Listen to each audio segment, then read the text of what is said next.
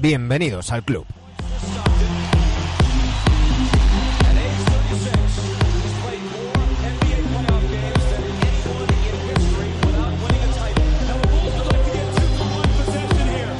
Casi sin darnos cuenta estamos ya hasta arriba de polvorones y turrón y pensando en los partidos de Navidad.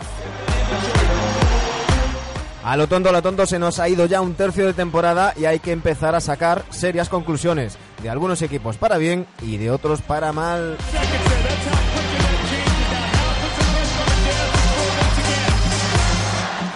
Hoy además haremos el primer crossover NBA Adicto y es que tendremos con nosotros a Tony Vidal de Planeta NBA, con el que charlaremos de podcast y claro, de NBA.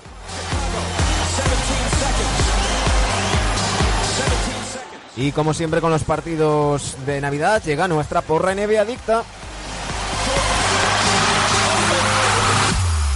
Aquí comienza el capítulo 201 de NBA Adictos.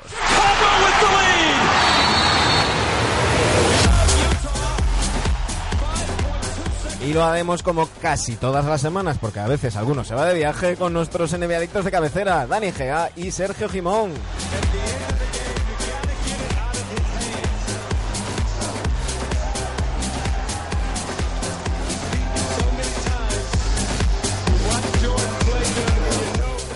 Dani, Sergio, muy buenas noches, ¿cómo estamos? Bienvenidos al club. Me encanta la voz que pones, ¿eh? Buenas noches. Bien, bienvenidos al desfase de turrones. bueno, ¿cuántos kilos habéis engordado? No, todavía, yo todavía nada, si no hemos empezado. Joder. ¿Cómo, yo- cómo se uno. nota que no vivís en Galicia, hijos de puta?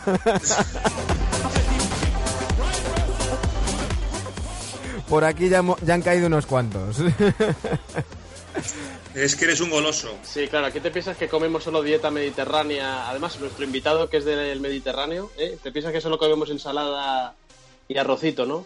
El arroset. Bueno, no, no me habléis de comida, que ayer estuve comiendo desde las 2 de la tarde hasta las 7. Así que yo creo que todavía tengo lo, lo de ayer. bueno, chicos, hoy vamos con un ilustre invitado. Decía yo, tenemos el primer crossover de la historia de, de NBA Adictos, porque habíamos tenido invitados, compañeros de otros podcasts, de otros mm, bueno, canales de YouTube, medios, periodistas, pero por primera vez vamos a tener a un podcaster eh, con nosotros y si nada se tuerce y todo sale bien, nosotros iremos de, de invitados a Planeta NBA. Eh, todo un honor abrir este crossover. Tony Vidal, muy buenas noches.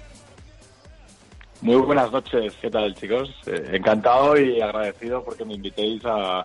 Oye, vosotros, eh, estaba pensando yo esta tarde, vosotros sois de los que más tiempo de podcast NBA, ¿verdad? Pues mira, llevamos eh, desde 2014, empezamos con NBA Adictos. A mí se me ha hecho muy largo, Tony. yo, que- yo no sé si habrá alguno más... Uy, Tony, te perdemos por momentos. Recanos. Te perdemos Quizás seáis vosotros, ¿no?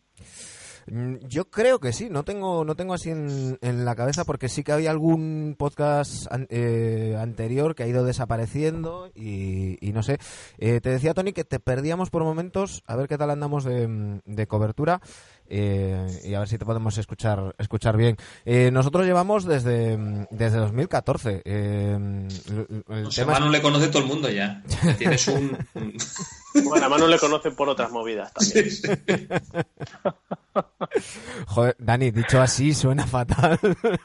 No, hombre, bueno, no, no, no, algún, día las, algún día las contará.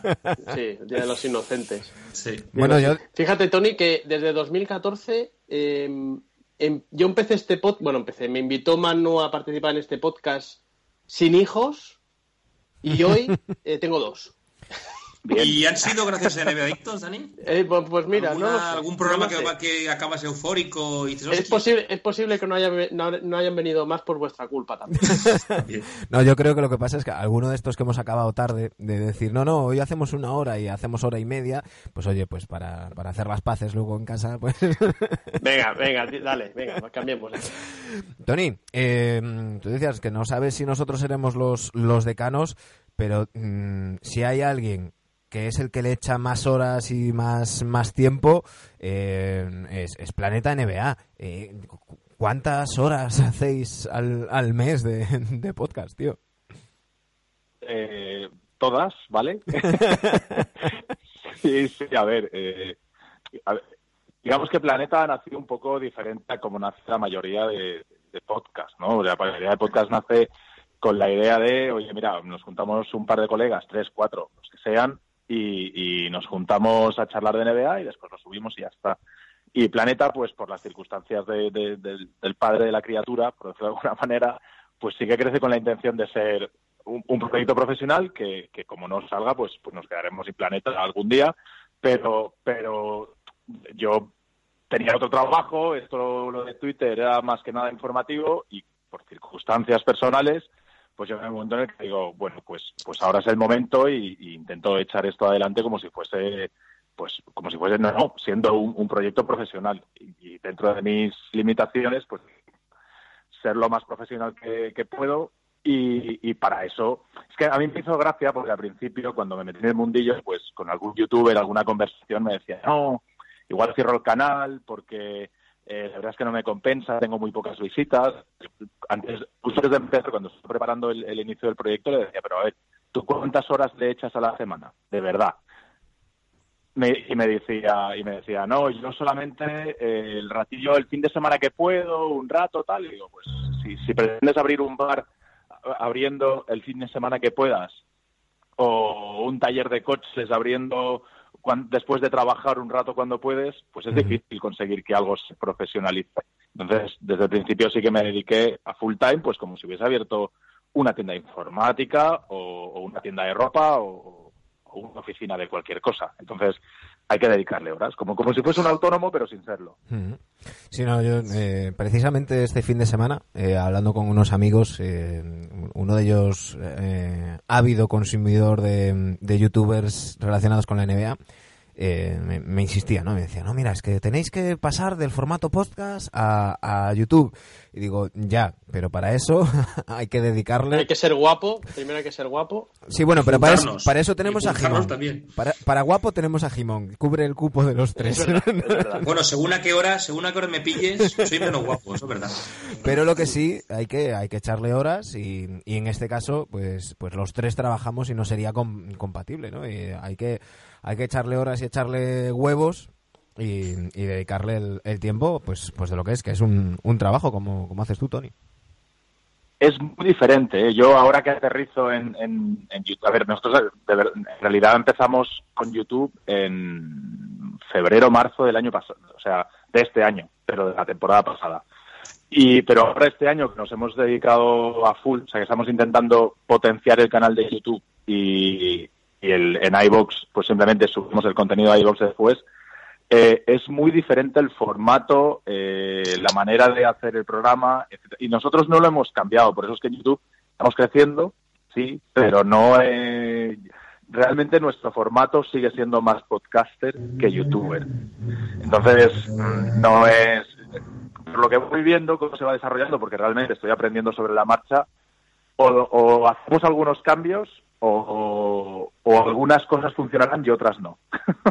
y, y, desde luego rebotados con el formato que tenemos, que es que eso no lo podemos cambiar, porque es que eh, es como vosotros, nosotros somos así. Y, y nos sale lo de la cerveza con los colegas y bueno, lo puedes intentar hacer un poco más serio o más distendido, pero, pero eh, la, la, personalidad de la gente que estamos ahí hablando pues es la nuestra y, y al final es una charla de colegas con opinión, con más o menos información con más o menos análisis, pero bueno, todos tenemos un perfil más o menos parecido, cada uno tirando hacia una punta. Uh -huh. Pues el Rebotados al final acaba siendo un podcast realmente. Intentamos hacerlo, acompañarlo un poco de imagen, darle un poco más de imagen profesional, pero, pero al final es un podcast.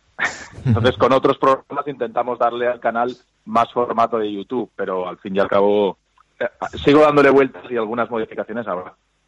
Uh -huh. Eh, Dani, no sé si tienes a mano el, el test, porque a, sí, a, a Tony sí, sí. ten, yo, yo... tenemos que hacerle el test, Tony, cada, cada invitado que, que llegáis por aquí y, nuevos, tenéis que pasar por las manos de, de Dani Egea y, y, os hace un, un, pequeño test, a ver, a ver cómo sales de esta, ¿eh?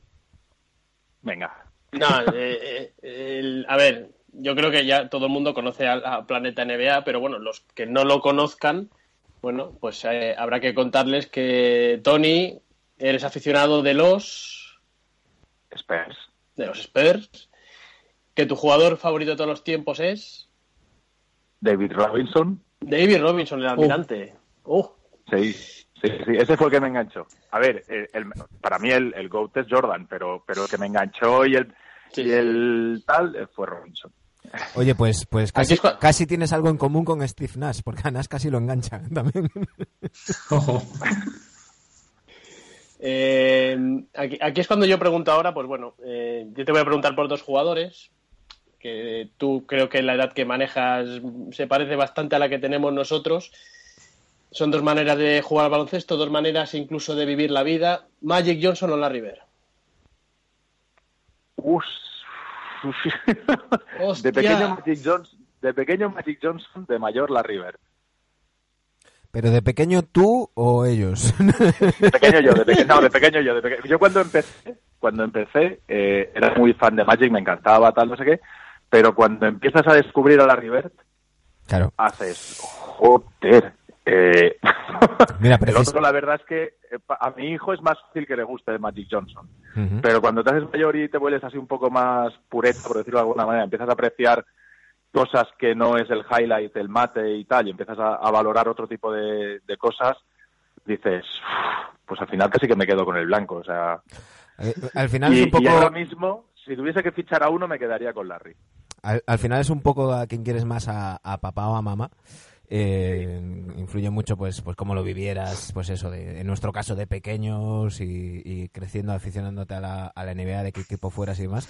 Pero luego sí que hay un factor que mencionaban ayer Guille y, Anthony Daimiel hablando de, de que eh, no ayer o el sábado no, no, el sábado que era en el partido de los Hornets y estaban hablando de lo mal que lo ha hecho Jordan con, con los con los Hornets como directivo y, y decía Emil que, que, eso es lo normal, ¿no? Que a lo mejor no deberíamos de darle tanta importancia al, al fracaso de Jordan en los despachos o de Magic Johnson en, con, los, con los Lakers, sino que lo, lo raro, y solamente ha habido un caso, es que seas capaz de hacerlo a nivel top en, en, varias, en varias categorías. Y el único al momento es, es Larry Bird, que ha sido top como jugador, ha sido top como entrenador, llevando a los Pacers a unas finales, y top como general manager o presidente de operaciones, como lo queráis denominar, en, en, los mismos Pacers con todo lo que ha hecho estos, estos años. Eso es, eso es más, más difícil. Yo sobre el parque me quedo con Magic, pero como figura total, eh, salvo por el físico, que no cambio mi cuerpo por el de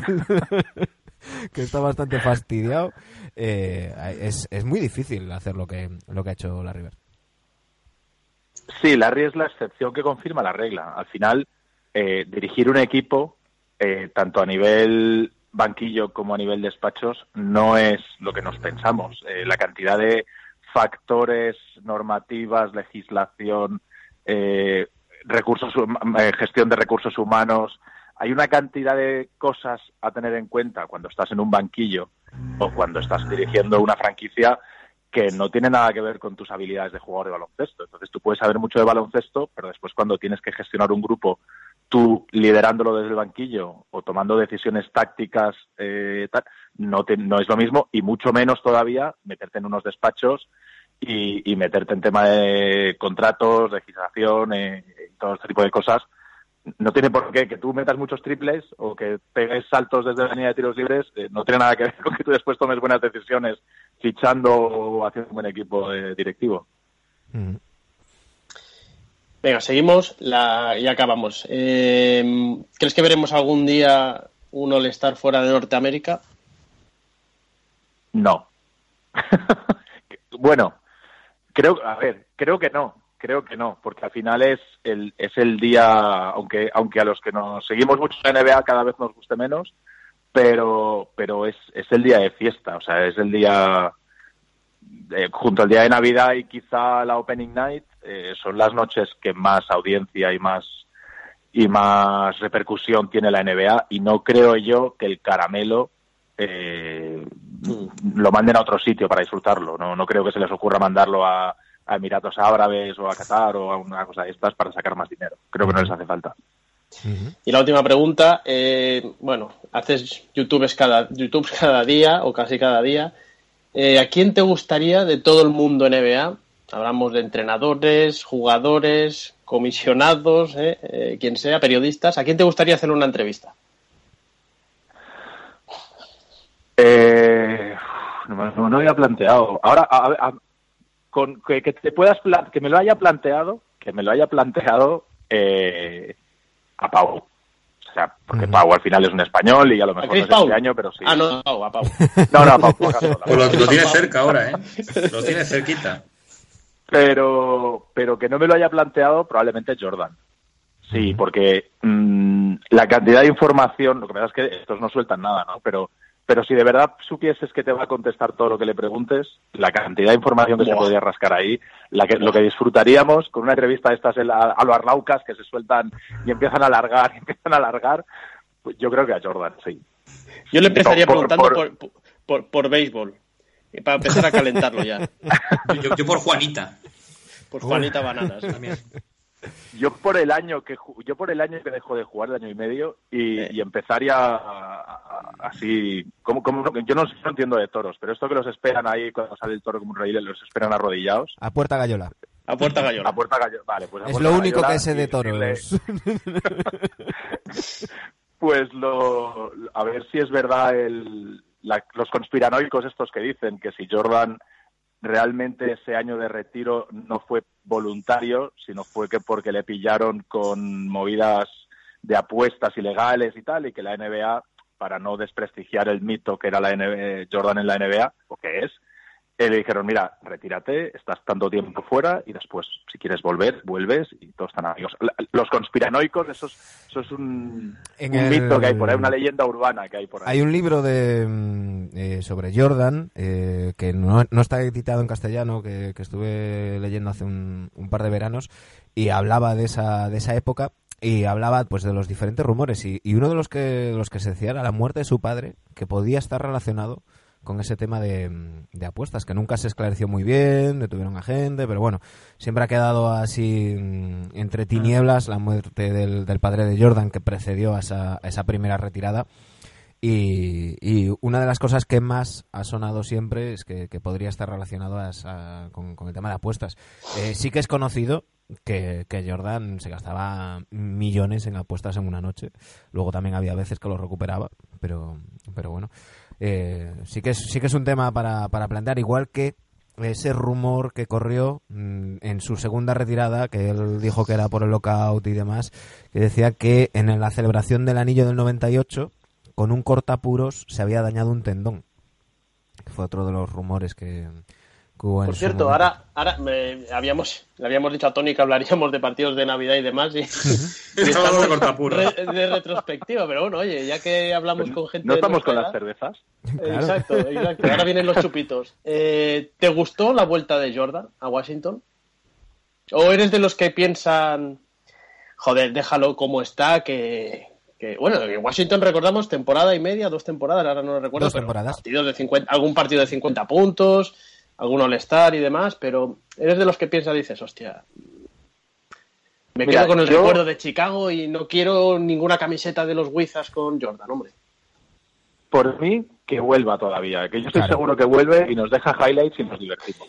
Es que, es que mira, yo, yo el otro día lo, lo, lo debatíamos hablando precisamente de, de Pau y yo le decía a Dani, eh, nadie se va a acordar de que Pau jugó tres partidos con los Bucks o que firmó con los Blazers y estuvo lesionado tal. La gente se va a acordar de, de sus inicios en, en los Grizzlies y de, de los anillos en, en Los Ángeles, el, lo- el salto en el con, con. Mark y, y tal.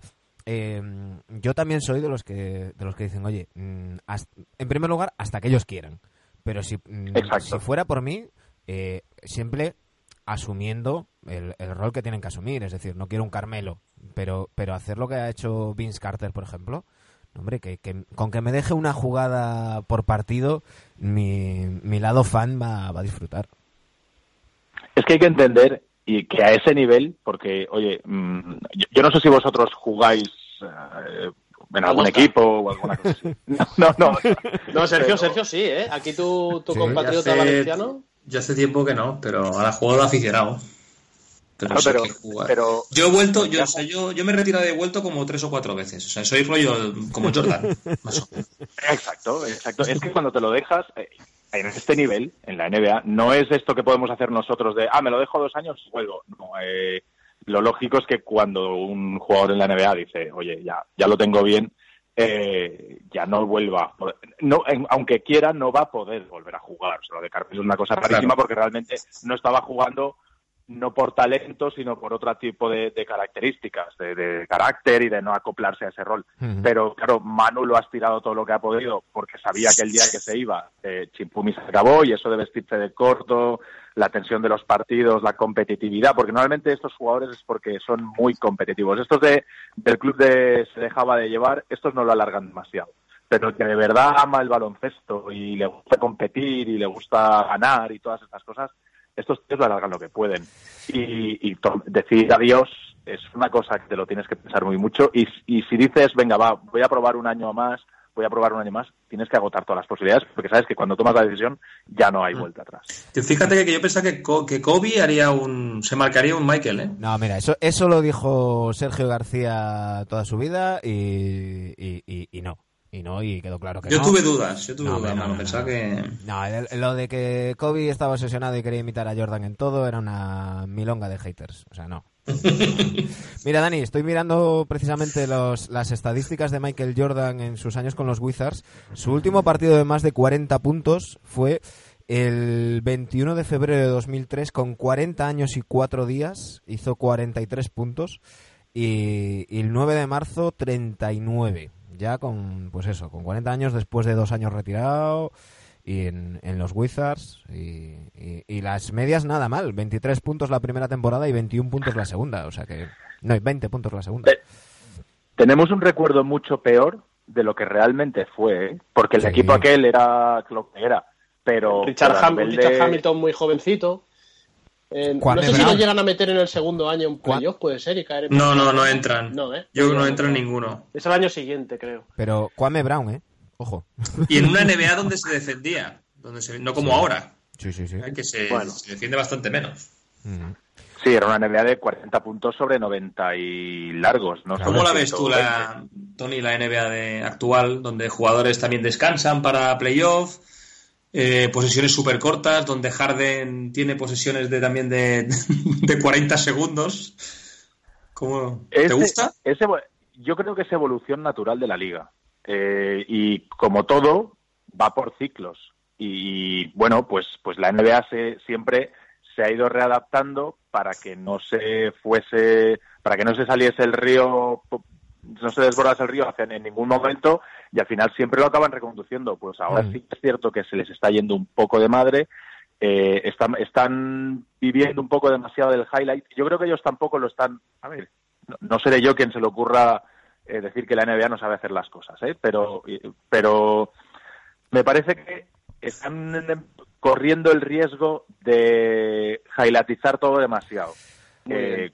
Pero, porque- Tony, yo creo que yo creo que también influye el momento en el que estamos de redes sociales, de pues eso, de buscar el, el, el- el highlight de, de tweet, de Que la de- gente no ve partidos. Manu. Que la gente Sí, no ve Exacto, partidos, pero ve después- los resúmenes de no dos te quejes. minutos. Claro, después no te quejes si la gente no ve partidos. Mm. Pero de todos Si modos, tú- si tu objetivo es que mañana por la mañana en Twitter se hable de las Claro. hostias que se han dado eh, Pepito y Fulanito, pues cuando, si, si es este interés, pues cuando se pegan dos, dos tíos de leches, eh, pues nada, dejas, les pones un partidito dos y Claro. venga, chavales, a, a seguir liándola porque lo que nos interesa es que mañana tu- petarlo en Twitter. claro. Ahora, si tú lo que quieres es otra cosa y lo que quieres es eh, que los que la gente que le gusta el baloncesto vea baloncesto y que la atención se ponga sobre el juego y no sobre el envoltorio, pues entonces eh, al tío que se pega de hostias, porque como tú no te dedicas a, a pegarse de hostias, que eso es otro deporte, pues le Ujú. metes más partidos.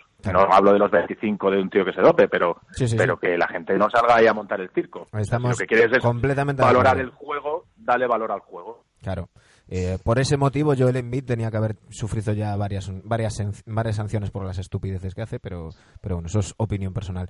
Eh, precisamente leí el otro día en The Athletic un, un artículo muy interesante hablando de, pues eso, de esta evolución, eh, que, que se preguntaban si, si los Warriors habían hecho daño a la NBA porque triunfaron con un estilo muy definido eh, con unos jugadores que eran para ese estilo, y, ya lo hemos comentado más veces. Lo que pasa es que luego la gente lo intenta copiar con entrenadores y jugadores peores, y entonces no sale igual. Eh, y, en ese artículo decían que, en su momento también se habló de si Jordan había hecho daño a la NBA, porque aquel famoso Be Like Mike, pues nos trajo una serie de jugadores a finales de los 90 y principios de los 2000 que ahora quizás no nos acordamos tanto, pero, pero había una serie de, los, de jugadores que pretendían ser Jordan y no lo eran, y acaban siendo unos chupones que, bueno, algunos recondujeron su, su carrera, pues como puede ser el caso de Rudy Gay, por ejemplo, estoy pensando, pero, pero también tuvimos Gilbert Arenas y, compañía. Yo creo que eso es incontrolable. Eh, al final los líderes marcan tendencias y bueno es que alguien que los referentes, al final, cada uno a su manera, eh, hagan, hagan lo bueno, lo hagan mejor, como hizo Jordan en su momento, como hizo, como han hecho estos Warriors. Entonces lo que no podemos es que pasemos de, de, de qué digo yo, a ver, de un Mercedes a un Ferrari y nos quejemos porque después todo el mundo quiere un Ferrari. Pues si, si, hemos pasado de un Mercedes a un Ferrari, es normal que todo el mundo le guste el Ferrari porque es, es más molón. Entonces, eh, cuando tengamos el día del Ferrari, disfrutémoslo y después sepamos que nos van a salir muchas marcas chinas intentando hacer ser Ferrari. Pues oye, si, si hay suerte y después viene otro, pues genial. Y si no, pues nos tocará pechugar con las vacas flacas. Pero, pero yo, a mí que no me quiten a Carrie, que no me quiten a Jordan, que yo creo que al final eh, es lo que va marcando épocas a lo largo de, de la historia de la NBA y es lo que, al final cuando haces memoria, no te acuerdas de McGrady, no te acuerdas de Carter, ahora aún sí porque son relativamente recientes. Mm. Pues mucha de la gente que sigue ahora la NBA empezó con ellos. Kobe, por ejemplo, bueno, Kobe yo creo que está a otro nivel, Kobe no, pero, pero de, Carter, de McGrady, de este tipo de jugadores, eh, pues bueno, pues cuando ha tocado la época de ellos, pues, pues hemos vivido el baloncesto como hemos vivido y después la NBA, al final, de manera natural, casi casi, eh, vuelve a coger, a subirse a la ola y vuelve a surfear y vuelve a ponernos. Aparecen jugadores eh, generacionales de físicos nuevos, eh, pues después es el triple, eh, Shaquille O'Neal en su momento, se, va reconvirtiendo continuamente la NBA y, eso es proceso natural de la liga. Eh, voy a abrir paraguas porque ahora me van a caer hostias por todos lados, pero, pero es que en 10 años no se, va, no se va a acordar ni Dios de Allen Iverson en 10 años. Igual que ahora no se acuerda a nadie de Alex Inglis, que para mí mm, le daba mil vueltas a Allen Iverson. Y ala, el paraguas abierto. Hay detrás, hay detrás un tema social y de cultura. Y, un documental también tienes por ahí, claro. Yo por ahí lo veo complicado. Que se olviden, por, ya no, hablo de la parte de baloncesto, hablo ya de la parte social y, lo que supuso para la NBA y la cultura, ¿no? no, no, yo estoy hablando Nunca se escuchó hip hop, ni se escuchaban raps en los, en los resúmenes o en los especiales, ¿verdad? Diez, años me parecen poco. Quizá 25, quizás sí, quedó como un jugador un poco más marginal, por llamarlo de alguna manera, dentro de dentro de la élite, ¿eh? dentro de los que pues nos acordamos de Alex. Puede ser, ¿eh? Pero, yo creo que 10 todavía es poco, sí. Eh, bueno, antes de irnos con los partidos de, Navidad, eh, hay un tema del que ya hemos hablado y, que, hemos recibido nuevas eh, novedades, valga la redundancia, estos días, y es ese torneo mm, de mitad de temporada que, mm, lo que lo que hemos dado en llamar Copa NBA, que, parece que, se va perfilando, mm, siempre pendiente de la aprobación de, la Asociación de, Jugadores. Eh, una de las cosas que molan de la NBA es que si los jugadores no dan el ok, no se hace nada, y eso está muy, muy bien. Y es que eh, finalmente, eh, dice, nos lo contaba el, el sábado Charania, que esto se haría con los 30 equipos involucrados en, desde finales de noviembre hasta mediados de diciembre cuatro partidos eh, con sus rivales de división, eh, no, ocho partidos, perdón, cuatro en casa, cuatro fuera. Los seis ganadores de división eh, y dos wildcards se harían eliminatoria.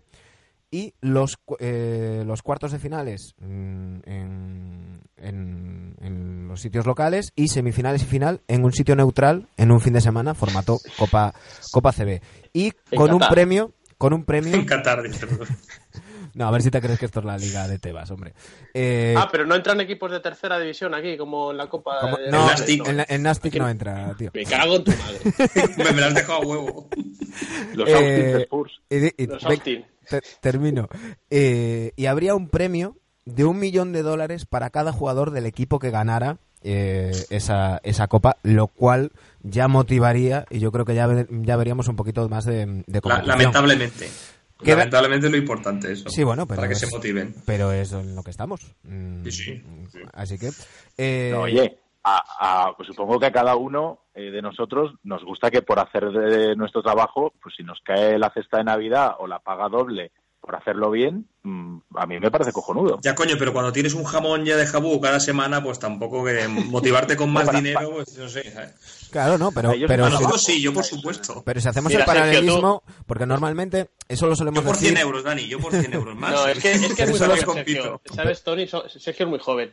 El dinero llama dinero. Y cuando tú tienes dinero, quieres más dinero. Y si cobras 5, quieres 7. Y si cobras 10, quieres 20. Esto es así. La vida No, pero, pero y nosotros de queremos eso... más dentro de nuestras posibilidades y aunque no nos lo creamos, los grandes jugadores de todos los deportes siempre quieren más. No, no, y- siempre y- quieren más. Pero independientemente de eso. Dani, es- Dani, independientemente de Esto eso... es, mo- perdón, Un, segundo, Tony, ahora, ahora te dejo. Independientemente de eso, Sí, sí. eh, está lo que es lo que motiva la competición. Y, y muchas veces, eh, cuando se critica la NBA y se hablaba de esto, y de, bueno, ¿y quién va a querer ganar un trofeo nuevo, que no, tal? Eh, ¿quién, quién quiere ganar mm, una copa de fútbol en España, por ejemplo? Mm, si solo les interesa si juegan la final.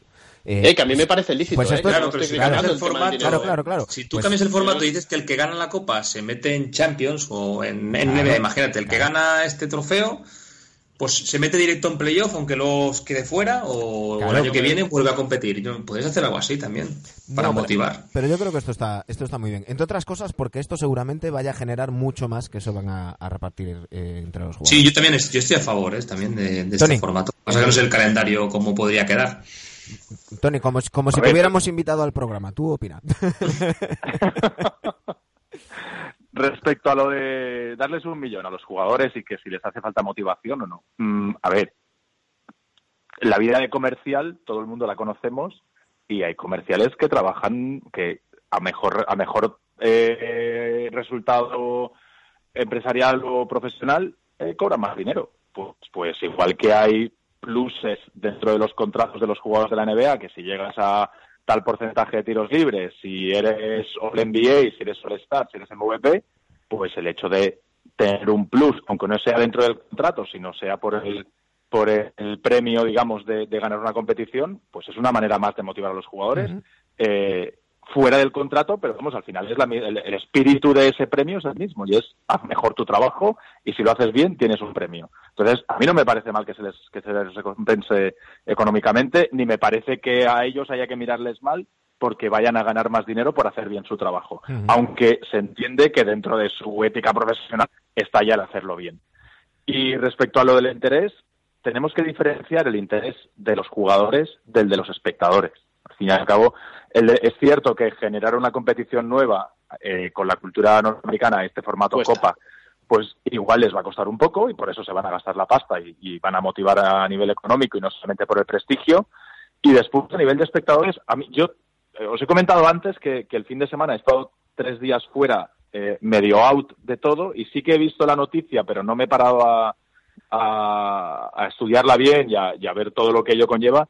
Pero por lo que te he entendido, solamente cuenta el resultado contra los equipos de tu misma di- división o cla- conferencia. Para clasificar, división, para clasificarse, o sea, para eh, lo que sería la clasificación de los de los ocho, eh, se tienen en cuenta los seis campeones de, de división en, en esos ocho partidos que harían cuatro en casa y cuatro fuera. Partidos que contarían también para la regular season. Es decir, no serían partidos a mayores, sino, pues, mm, yo qué sé, los Lakers y los Clippers les toca jugar el 25 de diciembre. Pues imagínate que en lugar de ser el 25 de diciembre fuera el 25 de noviembre. Pues ese partido contaría como liga regular y además para la clasificación de la Copa. Teniendo en cuenta esos, esos enfrentamientos directos de división, el que más hubiera ganado se clasifica para, para esos cuartos de final. Yo soy muy pro esto, ¿eh? O sea, Mm. yo estoy muy a favor de, de la Copa, aunque sé que hay la gente que sigue más los deportes americanos y tal eh, es reticente o al revés. O sea, gente muy muy tradicional de, "Pero ya está bien, no lo toquéis. A mí me parece que probar las cosas no, Sí. no, no van a perder nada y, y, oye, si después de cinco años eh, nos las, las audiencias de, de este torneo pues no, no interesan a nadie y, oye, pues lo quitarán y oye, y a lo mejor para lo que sirve es para que un Orlando Magic, eh, Miami Heat, pues nos resulte mucho más interesante porque se están decidiendo quién, ¿Quién va a ser, Copa, no? o Miami se está, se está jugando con el otro que esté segundo, eh, ir al torneo o no ir al torneo. Y al Claro. final lo que están haciendo es darle un plus, lo que estábamos hablando de las motivaciones, darle un plus a ese partido que se va a jugar igual, que los jugadores van a tener eh, ya el- su interés profesional. Pues no, a todo eso le estamos dando un plus para que nosotros un domingo por la noche a la una, pues a lo mejor, digamos, vemos este partido o me voy a dormir y lo veo mañana.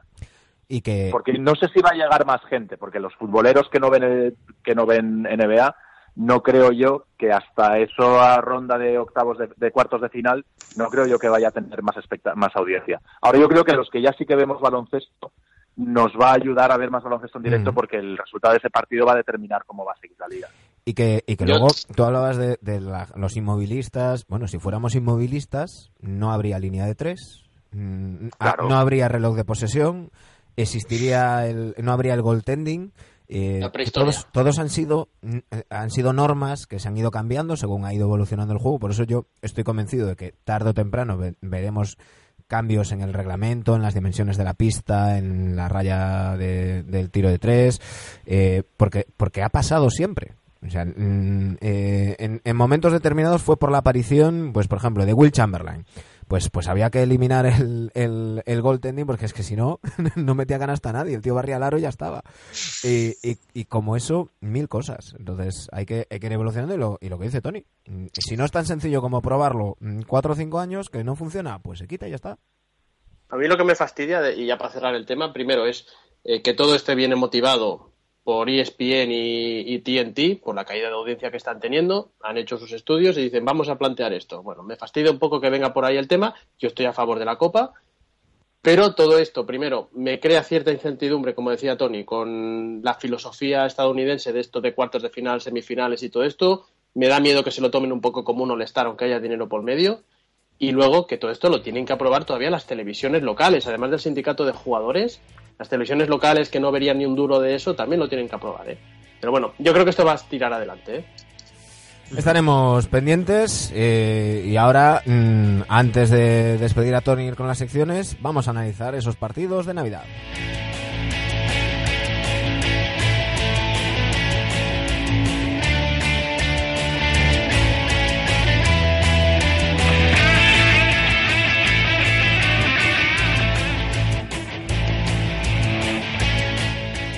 A ver, prueba de, agudiz- de agudeza mm, auditiva. Eh, ¿Sabéis quién está tocando este Jingle Bells?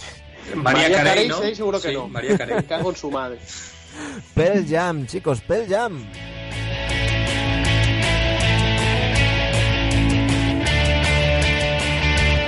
Y es que nos ponemos navideños con, con el gorrito en la cabeza, las, las borlas por toda la casa.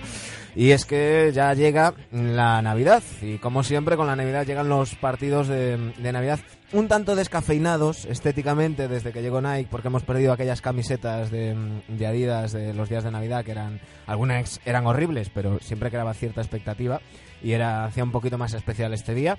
Y la NBA siempre se lo ocurra y nos prepara un menú completito, completito.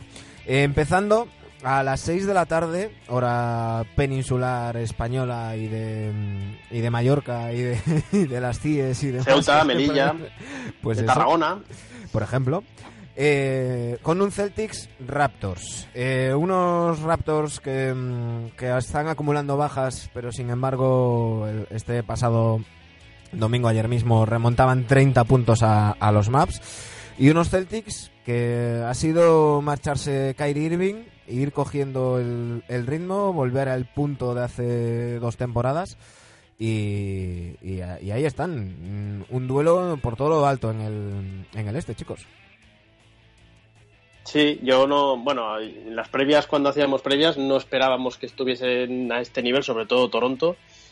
Em, si os pregunto cuál de los dos equipos eh, eh, tiene más mérito lo que está haciendo, em, nos olvidamos de Toronto. Toronto. remontó 30 puntos, ¿eh? Lo, lo, que está haciendo Toronto es tremendo, ¿eh? Por cierto, Yo, eh, el, sí. el, me tengo que sacar el sombrero ante Guille Jiménez una vez más porque el, el, el, apodo que le puso a Kyle Lauri ayer mm, es, ¿Qué, qué, pues? empezó a decir Kyle Lauri es un elfo por cómo se colaba por la magia que hizo. Y la verdad es que es, es, es imperdible. Buscad el resumen que lo tenéis por la cuenta creo que de, Vamos o de Movistar NBA y, y, la verdad es que hizo, hizo un par de jugadas Kyle Lauri muy bien después de haber empezado bastante regulero el, partido eh, como, como en general los, los Raptors, y remontaron. Y, y, tiene mucho mérito porque tienen muchas bajas, ¿eh? Tienen, están jugando bastante tocados y están saliendo una serie de jugadores del, del banquillo y que se está sacando Nick Nurse de la manga. Que, sí, que Chris Boucher este, hace, sí. Norman Powell, que no tenía casi minutos. Sí, sí. Yo me voy a mojar ya. Eh, creo que es una prueba de fuego de, por cierto, qué putada que sea el partido a las 6. Este ya podría ser este el de las 11, ¿eh? Porque a las 6 todavía hay gente que tiene que ir a buscar cosas a, a casas de abuelos. Ay. Me voy a mojar, me voy a mojar. Y creo que va a ganar Boston Celtics. Eh, creo que llegan súper bien de forma. Los J&J están espectaculares. Mm. Lo de Tatum hace ayer o antes de ayer también un partido tremendo. Y ya solo porque llegan más sanos que Toronto Raptors, eh, yo mi porra va a ser Boston Celtics. Yo, si me, si me preguntáis, ¿Sí? el, el, hablabais de qué tiene más mérito. Yo, eh, de mi manera de verlo, le daría más mérito a la temporada, y aquí van a salir los, los, los fans de Celtics a llamarme hater y tal, nada más lejos de la realidad. Les quiero mucho, llevo dos años en la Celtics con eh, ahijado ahí con ellos, pero, pero por un tema mental, me parece de mucho más valor lo que está haciendo Toronto. Toronto viene de ganar un anillo, de perder al máximo jugador, y podían haber dedicado la temporada a eh, vanagloriarse y regodearse sí. en su éxito y decir, oye, nadie nos va a exigir nada, eh, esta temporada nos la podemos tomar de relax, sí. vamos a lucir palmito, a dedicarnos a disfrutar y tal.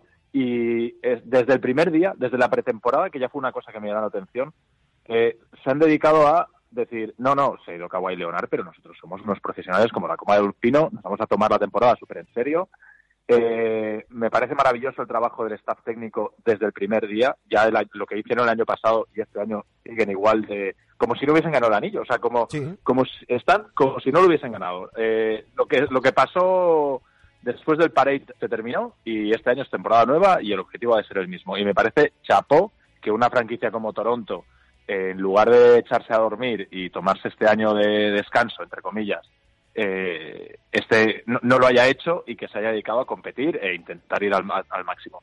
En cambio, en Boston me parece más normal el hecho de que después de haber tenido un año con esa química tan desastrosa en el vestuario, que este año a todo el mundo esté con ilusión, con ganas de jugar bien, con ganas de, con ganas de, con ganas de, con ganas de, y, y este año sí que bien llevados por Stevens, porque yo soy un enamorado de Stevens, pero el año pasado para mí se merece llevar un palo, un palo gordo.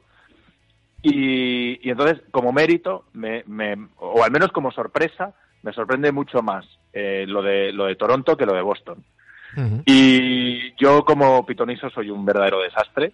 eh, no sé, no sé. Ahora mismo tuviese que poner dónde juegan es en Toronto. En Toronto.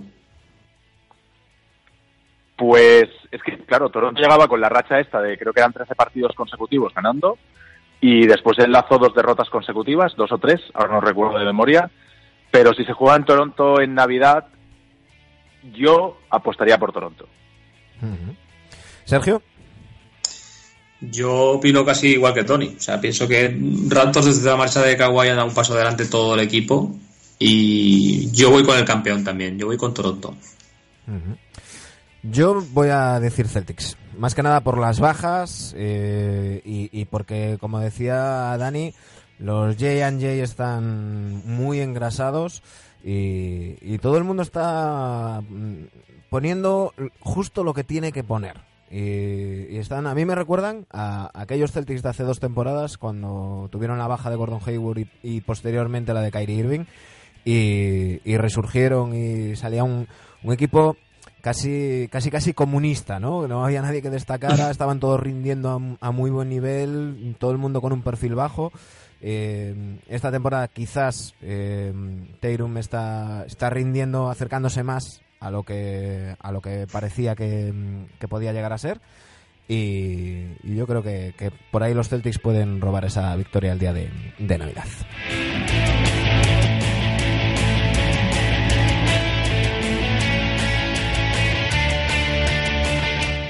Ese es el partido de las 6 de la tarde a las 8 y media. El primer partido en Movistar Plus en Vamos, eh, ya sabéis, como siempre, con Guille Jiménez y Anthony Daimiel, que hacen cualquier cosa para librarse de estar en casa por estas fechas. Y ni más ni menos que un Milwaukee Bucks Philadelphia 76ers. Unos Bucks que han dado un par de golpes sobre la mesa, entre ellos con la victoria frente a los Lakers. Y unos Sixers que, bueno, ahora, ahora me diréis, eh, si no pensáis que están eh, decepcionando un poquito, eh, y más teniendo en cuenta el, fuerte principio de temporada que, hicieron. Eh, pero bueno, hay muchas críticas ya dentro del, del entorno de los de los Sixers. El propio Embiid ha empezado el propio Embiid ha empezado a rajar de Ben Simmons. Eh, uh que ha dicho que, hay que atreverse a tirar y que tienen que ser más valientes. Dos, años, dos años llevo predicando en el desierto. Eh, no, no, no, no hables por mí. ¿eh? No, no, tú conmigo, tú has estado conmigo, es verdad. Eh, lo que está claro es que los Sixers lo fiaron todo al, presente, pues con la marcha de, de, Butler, con los diferentes traspasos que hicieron, hay que recordar que tanto Simmons como Embiid, como Tobias Harris, eh, mm, como Al Horford, tienen esos tres jugadores tienen contrato para los próximos por lo menos cuatro años, alguno tiene cinco, eh, con lo cual los Sixers tienen que estar ahí eh, sí o sí ya. Y eso se empieza a notar en la presión, ya no vale lo del el, de Filadelfia, ya no vale. Y, no sé cómo, cómo lo veis. se les están atragantando mucho la defensa en zona. les pasó contra, Miami. Contra Miami. Normal. Contra Miami. Cuando lo tiras de fuera, normal. Claro, y parece que los equipos han aprendido y eso es algo que, los Bucks podrían, podrían hacer. Y, luego que los Bucks vienen en, una, en un estado de forma impresionante. ¿Cómo veis este partido? Yo me parece uno de los más, no el que más, porque hay, un, hay, hay otros dos que también están desequilibrados de carajo, pero, pero sí que sería el, el, siguiente, ¿no? El tercer más desequilibrado de, de, esa noche de, de Navidad. Sí, los Sixers no están bien, se nota. Y yo creo que Milwaukee es bastante favorito. Y también lo puntualizo que en Embiid también se podría callar un poquito, ¿no? Porque también lleva. Ha habido un par de partidos contra pivos que ya le han defendido más en serio que ha dado hasta risa. Como nuestro compatriota Margasol. Yo no sé si no sé si es tan desequilibrado como dice Mano, porque al final eh, ir a jugar a Filadelfia pues también es complicado. Es un público que aprieta mucho de los más calientes que hay en el hablo este. a priori por estados de forma y. Efectivamente, efectivamente. Los Bucks venían de venían de 18 victorias seguidas, eh, les ganan los Dallas sin Luka Doncic, pero bueno, luego te meten un par de partidos eh, esta semana, la semana pasada tremendos. Yo es que de Filadelfia, mm, bueno, eh, yo todo lo que tenía que decir de Ben Simmons ya lo he dicho, creo que se han hipotecado de por vida con un tío que no le vemos mejora en el tiro exterior, por mucho que el, que el compañero nos vendiese la moto en verano con, los vídeos que colgaba, y, lo ha dicho Manu, es que es meterle una zona y, se atoran, se atoran, no, no saben, no saben no saben atacarla. Pues culpa del entrenador, Dani, también. ¿eh? Bueno, bueno, pues no sé de quién es culpa, pero esto eh, te pilla en playoff un entrenador un entrenador medio serio, ¿eh? un Stevens o un Spoestra, pienso, y a ver si van a tener una sorpresa en playoff estos tíos, por hacer el capullo y no, y no saber atacar. Eh. Tengo que decir que en defensa me parecen que es un equipo élite. En defensa creo que está entre los cinco mejores equipos que defienden en esta liga, pero es que en ataque es un suplicio. Es un suplicio. Pero la culpa, la culpa es del entrenador sí o sí, ¿eh? sí, claro, evidentemente. claro. no, no sepamos atacar una zona 2-3. Nosotros precisamente el partido contra, contra Miami lo estábamos narrando en directo y, y estábamos Artabo y yo y nos estábamos poniendo las manos en la cabeza como diciendo, pero, pero señores, ¿de verdad que no, no hay nadie en el banquillo que le diga a un señor vea. que se vaya al poste alto y que sobrecargue en un lado y que a partir de Claro. ahí empiecen a jugar. No, pues resulta que atacamos la zona poniendo un jugador al lado de cada defensor rival. Pues, pues señores, pues es que si lo hacen así, se lo ponen fácil, pues no hay manera de atacar una zona. Os voy, os voy y a dar, entonces- chicos, os voy a dar unos, unos datos que a, a Dani le van a, a encantar. Eh, la evolución de Ben, de Ben Simmons en la NBA en sus tres temporadas. En la primera temporada, 15,8 puntos, la segunda 16,9, esta tercera 14,3. Vamos a decir que, bueno, más o menos la misma línea. En asistencias, 8,2, 7,7, 8,2. En rebotes, 8,1, 8,8, 6,8. Y lo más mm, grave que me parece, tiros libres, 56%, 60%, 58%. Tiros de 2, 55, 56, 56. Tiros de 3, No. esto tiene trampa. Claro. En la- 100, ¿no? en la- un 100 ahora. 0-0 y un 30. 40. así será. En, las, en las dos primeras, 0. Y en, y en esta lleva un 40%. 40. Sí, porque ha, me- ha metido ha metido dos. Sí, uno, uno de 5, sí, o dos, o dos de 6, no sé. Sí. Sí, sí. Eh, cero evolución por parte de, de, de Ben Simmons. Eh, en un sentido o en otro, pero a un jugador así, que ha firmado un contrato así, se le tiene que pedir, oye, eh, pues, pues estás fallando en algo, coño, destaca por otro lado, eh, evoluciona por otro lado, no, no metes de tres, Mm, méteme por lo menos el 80% de los tiros libres, joder, que no es un base. Yo creo que el problema en Filadelfia está en, en, en la jerarquía. Y Filadelfia creo que no se acaba de fiar de la salud de Embiid para poner, hacer un all-in sobre él y decir, Hmm. vale, el referente de ser Embiid totalmente y lo demás le tenemos que rodear bien rodeado. Ya después ya veremos el sistema, pero en, cuan- en cuanto a jugadores, yo creo que el error, en Fila- el, el- el error o el miedo en Filadelfia es no acabarse de fiar de la salud de Embiid y si dejas escapar a, a Simmons y de repente Embiid vuelve a tener problemas de salud, pues al final lo has perdido todo. El proceso se va todo a Cuenca, por, por, por, decir, por decir alguna cosa. Entonces, me parece que el error está siendo ahí. Sí, y por eso Embiid se ha quejado. O sea, si todo el mundo dice que el bueno es Embiid, ¿por qué el juego de Filadelfia no es siempre que esté Embiid en cancha 100% para él? Y a partir de él se genera una serie de, de situaciones y de ventajas para que el resto de jugadores cumpla. Yo lo que comentaba con nosotros cuando hablamos, cuando lo comento, lo que digo es que a Ben Simmons hay que pedirle que haga triple doble y jugador defensivo del año. Eso es lo que hay que pedirle a Ben Simmons. Pues Y eso es lo que es- llevo diciendo todo el año pasado, Tony. Pero a ellos como lo etiquetan como base y tiene que meter 15 triples por partido. No, no, no, no. Pero vamos bueno, a- eso no, es otro, no, de- no, eso es no, otro no, debate. No, no vamos a entrar ahora en eso, no vamos a, no vamos a entrar ahora en eso, No. pero lo, lo que lo eso, único que le nosotros Llevamos una hora y al pobre Tony le dije media hora.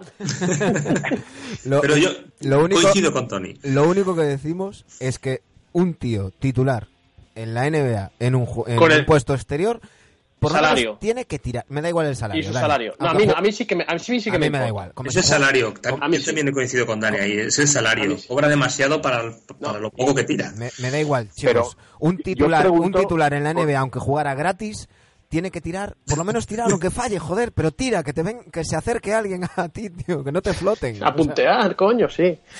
Eh, Pero, Manu, dime. per- permíteme una pregunta. ¿Por qué decimos que es exterior? ¿Porque lleva el balón de un campo al otro? Porque después cuando están en el otro... en el Te otro quiero, campo, Tony, te la mayor, quiero.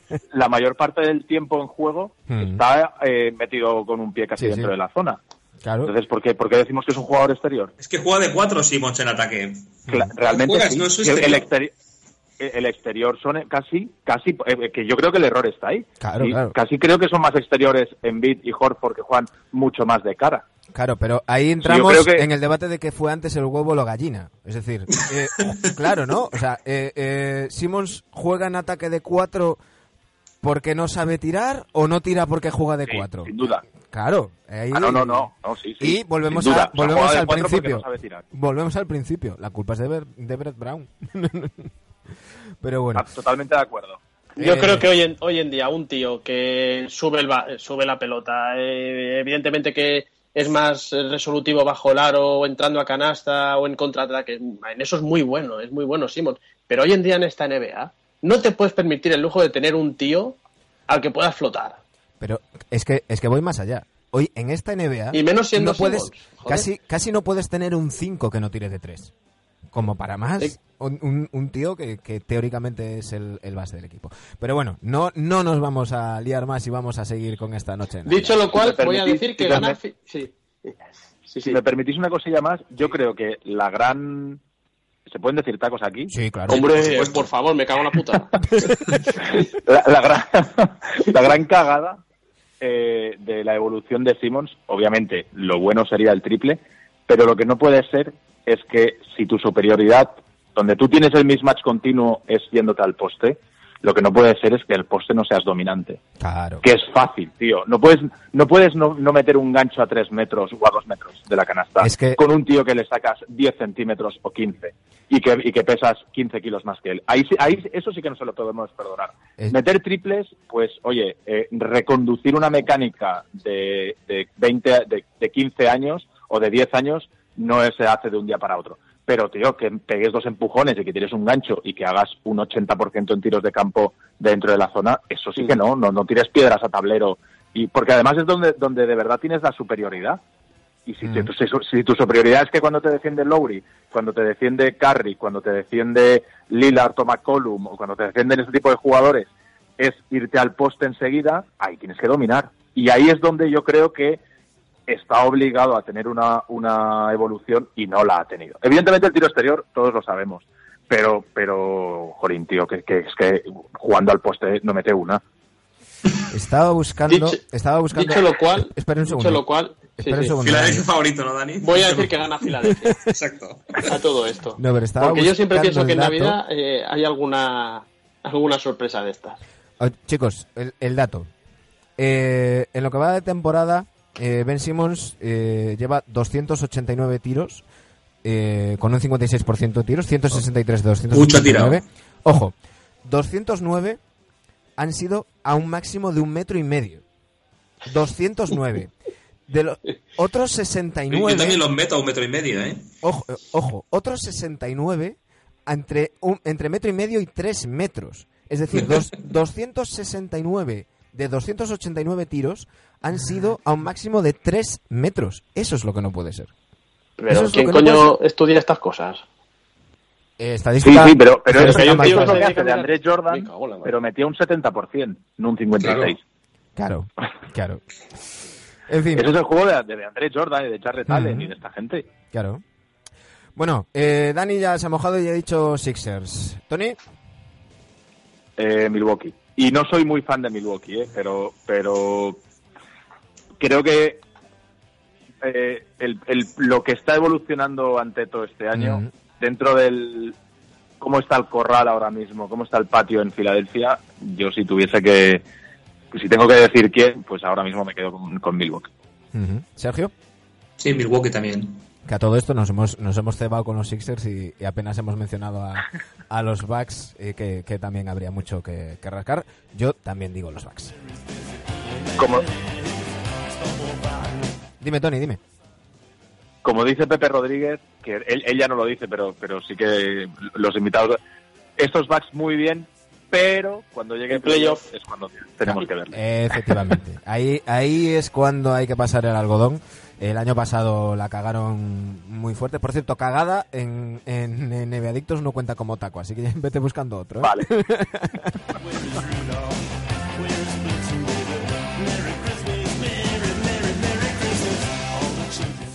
A las 11, uno de los partidos más desequilibrados, si no el que más, de esta noche de Navidad, el Rockets Warriors, unos Warriors que bueno, ya sabemos lo que ha pasado, llegó la enfermería, el tío Paco con el mazo y, y bueno, una temporada de transición, pensando ya en la temporada que, que viene por parte del equipo de San Francisco.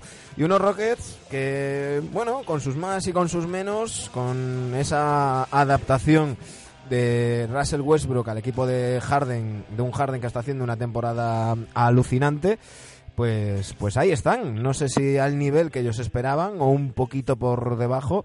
Eh, pero, pero ahí están, ¿cómo veis este partido? A priori, chicos, no tiene mucha historia. ¿no? Un equipo NBA contra un equipo de Le Plata. ya está, ya lo he dicho todo. No hay nada que rascar. No sé si si tenéis alguna aportación interesante de, de Golden State, pero es que lo que hay, malditas lesiones. Toca cenar tranquilos, ya está. Sí. Esa es la hora para jugar al bingo en familia. Ahí, ahí. De 11 a 2. Las horas para jugar al bingo. ¿eh? No, además, el 26 es fiesta aquí en Cataluña, cojonudo. Eh, yo, más que hablar del partido, que creo que los cuatro ya tenemos claro quién va a ganar, yo una breve, una breve reflexión sobre los Rockets. El otro día ganan en el campo de los Clippers.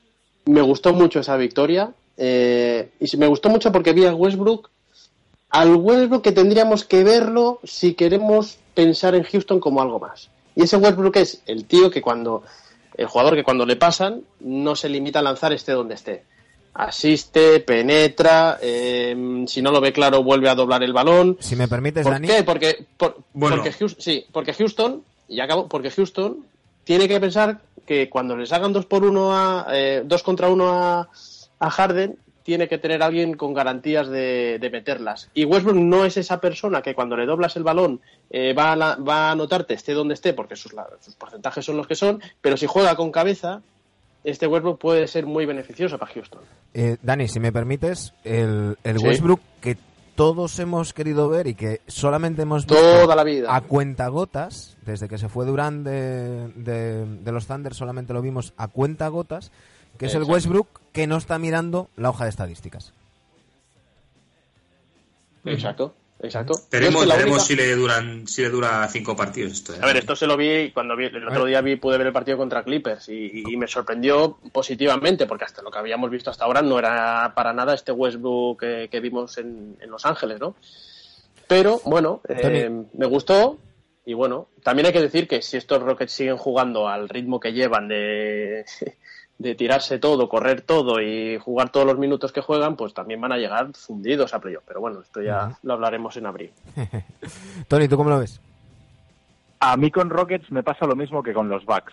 Eh, sí, pero cuando llegue playoff quiero ver la mano izquierda y la capacidad de, de jugar ajedrez. No, una vez una, una vez empiezas la partida de ajedrez y, y haces tu apertura, y ya entonces la partida empieza a diluirse, ya no son los movimientos con los que yo vengo de casa predestinados, predeterminados.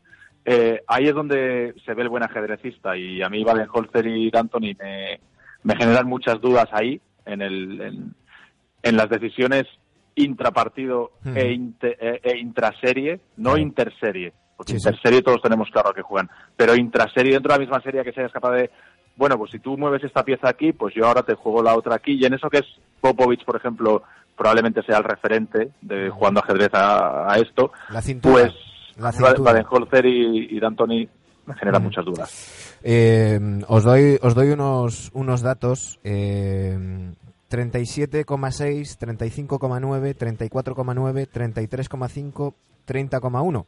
Esos son los minutos que promedian el quinteto inicial de, de los Houston Rockets. Eh, veremos cómo llegan a, a final de temporada. Y solo otro dato más. 23,7 es el acierto en, tar- en tiros de tres de Russell Westbrook esta, esta temporada. Buah. ¿Tiene Eh, Simons Mans? sí. Eh, bueno, yo, yo en estos casos, bueno, el partido no tiene historia, lo ganarán los Rockets, pero igual que siempre digo que nunca desconfiaré de un equipo de Popovich, nunca me fiaré en serio de un equipo de D'Antoni. Creo que cuando llegan los playoffs, cortocircuita, solamente tiene su plan A y no tiene cintura, no sabe moverse de ahí y si encuentras la manera de, de pararle, mm, ya has ganado la serie. Y no- bueno, no sale muy- salió muy retratado en aquella serie con Warriors 3-2 arriba. Yo creo que Hostia, lo, lo tenían sale, ahí. sale muy retratado de aquella serie. Si no lo teníamos, los aficionados a los Knicks ya lo teníamos muy retratado. Sí, sí. No, incluso, Pero incluso bueno. yéndonos más atrás con los Suns En Phoenix, y, sí. y demás. Bueno, yo- No, creo que- cuando, cuando palma con San Antonio. Las- los También. últimos años, cuando no Mm. ha perdido contra Golden State, ha perdido contra San Antonio con un equipo mucho mejor. Sí. O sea, porque sí. Y, y por no saber jugar la partida de ajedrez con Popovich. Y Popovich la, la serie la gana Popovich. Estamos-. Duncan, eh, eh, no, no, no. La serie la gana Popovich. O sea, con, con San Antonio, las veces que ha caído Houston, y no sé si han sido una o dos de las últimas cinco o seis años, eh, es- es porque porque D'Antoni dice pues pues igual que ha perdido contra Warriors de yo pierdo así gano así y pierdo así pues Sí. sí, contra los Spurs cuando han perdido también es por perder así Claro, es que es, que es eso, sol- solo tiene un, Un plan. Un, plan. Y no, ha- y no hay más. Eh, estaba buscando... Bueno, no, no voy a, a- a buscar con calma el, el dato de con- contra quién... Bueno, ¿alguien se juega al pleno al 15 por los Warriors? No, no. No, No. Deseo dinero, ¿eh? no, no, no. No, no, no. Vamos a seguir con esta noche navideña.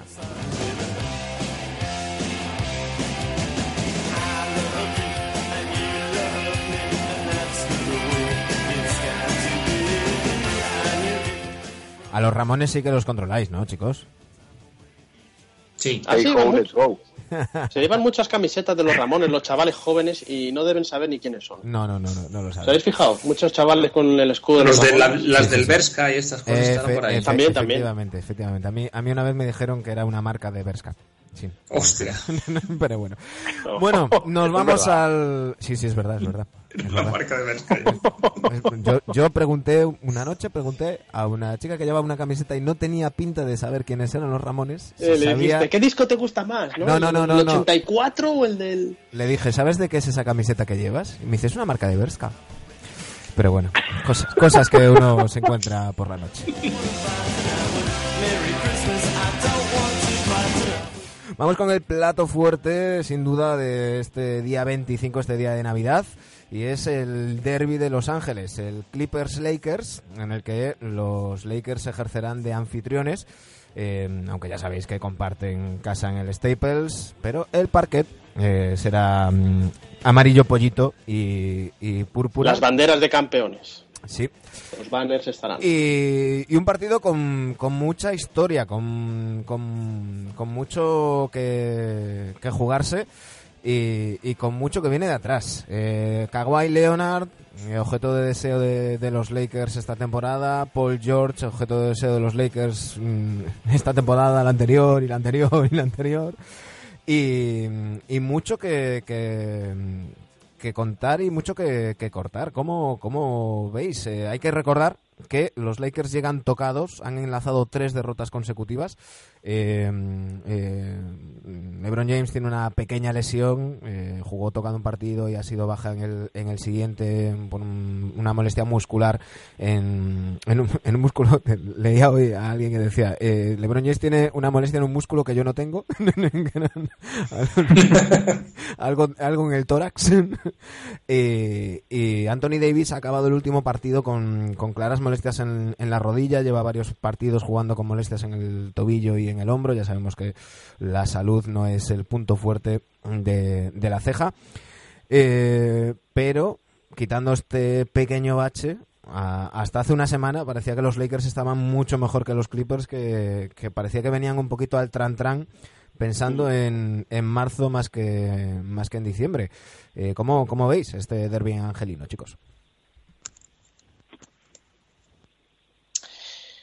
Bueno, eh, si queréis empiezo yo. Y no, yo es que... Estaba esperando a Tony a ver si decía. si Dale, dale, Tony, dale, dale, dale. ¿Le doy yo? Vale. Dale, Sí, dale. sí. Dale, dale. Eh, a ver, en, en- respecto a. pe- Pensando a largo plazo, pensando en playoff o, en- o en, o en clave de temporada, la sensación de, de- de- en verano era algo que se podía intuir y era que los Lakers se jugaban mucho al inicio de temporada para coger buena dinámica y que, y que iban a forzar la máquina para empezar muy fuerte, como han hecho, con una defensa élite, muy físicos todos, a tope, con el pico de forma muy, o sea, buscando el pico de un pico de forma ya desde inicio para igual después a lo largo de la temporada ir ya regulando y volverlo a subir en playoff. Y quizá en, en Clippers la sensación era al revés, ¿no? De calma, vamos poco a poco y lo que tenemos que hacer es que Kawhi llegue bien, sin forzarlo durante toda la temporada, que Paul George llegue bien, que no tenga los, que se recupere bien de los problemas de hombro, etcétera, etcétera. Entonces, yo tenía mucha curiosidad por ver la segunda mitad de la temporada de los Lakers, porque quería ver el desgaste físico de empezar como han empezado, como unas bestias al nivel de los Lakers. Este primer mes y medio, estos primeros dos meses de temporada han sido ha sido espectacular, o sea, espectacular. A mí LeBron me ha vuelto a enamorar después de el año pasado aprovechar y sacar el garrote y sacudirle. El LeBron James que hemos visto estos dos primeros meses ha sido maravilloso, maravilloso de, de sentarlo a comer, no, no de estar de cabeza de, de- de- de cabeza de mesa, pero de sentarse a comer con Jordan. O sea, maravilloso, bueno, de verdad. Bueno, bueno. Y Vamos- opinión, es opinión. Vamos a llevarnos bien, vamos a llevarnos bien. Aquí, aquí has picado hueso. Aquí has picado hueso. Sí, sí, sí, ya picado. Hombre, que lo diga un hiperfan de Jordan, me parece que es hablar muy bien de LeBron. Mm. Entonces, eh, Sí, sí, el problema es ese, que, ganas bueno, de ver- que hablas bien de LeBron. Bueno, no, no, es que, ¿sabéis, ¿sabéis qué pasa, chicos? Me acabo de dar cuenta que llevamos una hora y nueve minutos de programa y Sí, yo pensaba que llevábamos... Me voy a hacer la cena y todo ahí. Yo, pe- yo pensaba que llevábamos 45 minutos, estoy tan a gusto y tan, y tan- tan- entonces no voy a abrir ese, ese melón, así que voy a dejarlo pasar. Vale. Y en el otro lado tenía ganas de ver la primera mitad de, de la temporada de Clippers, de ver si de verdad eso cuajaba, si, si tanto Kawhi como Paul George encontraban zonas donde, donde jugar cómodos, y la verdad es que sí, que parece que Paul George ha tomado un rol más de jugador de exterior, exterior son los dos, ¿no? Pero, pero más de un jugador que juega más de cara y que, y que lanza más desde fuera, desde el triple, y que Kawhi se encuentra cómodo jugando mucho ese, de, de mid-range hacia adentro. Mucho, le veo postearse mucho, que, que al final es, es mucho menos exigente para esa rodilla tener que arrancar desde la línea de tres para irte para adentro que, que después para para regularte te, te viene bien jugar al poste. Kawhi tiene movimientos, sabe jugar ahí, al final acabar con ese ganchito con la derecha. Y parece que han encontrado esa posición y se encuentran cómodos. Y, y yo tenía ganas de ver la segunda mitad de temporada de Lakers por el físico y la primera por ver el acople en, en Clippers. Creo que los dos van a llegar hechos unos, unos animales a playoff y para mí es la final de conferencia. Respecto a este partido, eh, os he comentado antes que he estado tres días en Zaragoza, un poco desconectado y no sé bien el alcance y no he visto las lesiones y no he leído bien sobre qué tiene Anthony Davis y sobre qué tiene LeBron James. Molestias. molestias. Y Nada, Molestias. nada molestias. O sea, LeBron ha descansado el último partido porque quiere jugar el de Navidad, básicamente. Si, Vale, si, vale, si el vale. partido que tenía que jugar hubiera sido este, eh, lo jugaría. pues entonces yo se lo doy a, a Lakers. Yo creo también, ¿eh? Yo a Lakers porque se toman más en serio la temporada regular que Clippers. Yo creo Correcto. que Clippers. Es que no sé si incluso ni si. A lo mejor Kawhi ni, ni juega. No, No, no, no, no, hombre, no, no hombre. sé si tienen que poner una multa o algo de esto que, No, hombre, el- que les obligan a jugar. El partido de Navidad es- yo creo que lo van a jugar todos. Yo creo también, ¿eh? Yo creo también. Eh, pero- y, y ya no y ya no por multa ni nada. Yo creo que, les- que a todos les va a apetecer. O sea, tendrán tiempo y tiempo de, de descansar. Pero Pues yo veo el tope de Clippers más en playoff que ahora mismo. Claro. Lakers está, está mejor. Yo apuesto por Eh, Lakers. Que es que luego juegan contra Utah el domingo, ¿sabes? O sea, ya descansará Exacto. contra Utah o contra, o contra los Kings. Eh, yo, yo voy con, con los Lakers también. Eh, voy. Digo que van a ganar. Ir, no voy. esto, es, como, cuando ves a tu ex, ¿no? Y dices ¿quieres que, sufra. pues es lo mismo. Eh, pero, pero sí que creo que los Clippers están a otra cosa. Yo creo que los Clippers están a, ir preparando eh, los playoffs. Eh, si uno ve los partidos de los Clippers hay fases que casi parecen entrenamientos en el sentido de que mm, inciden en la misma jugada varias veces, como buscando opciones, como eh, preparando cosas y, no exprimen demasiado a, sus jugadores. Yo creo que, están en, en, otro ritmo de, temporada y, creo que los Lakers necesitan más reivindicarse que, mm, los Clippers. Eh, los Lakers tenían muchos focos sobre ellos la temporada pasada y, y fue una gran decepción para, para mucha gente. Mucha presión esta después de, pues del, tampering con, con Anthony Davis y todo este mm, bueno todo este chiringuito que, que se montaron para, para hacerle el equipo a LeBron y, y- tienen que ganar sí o sí.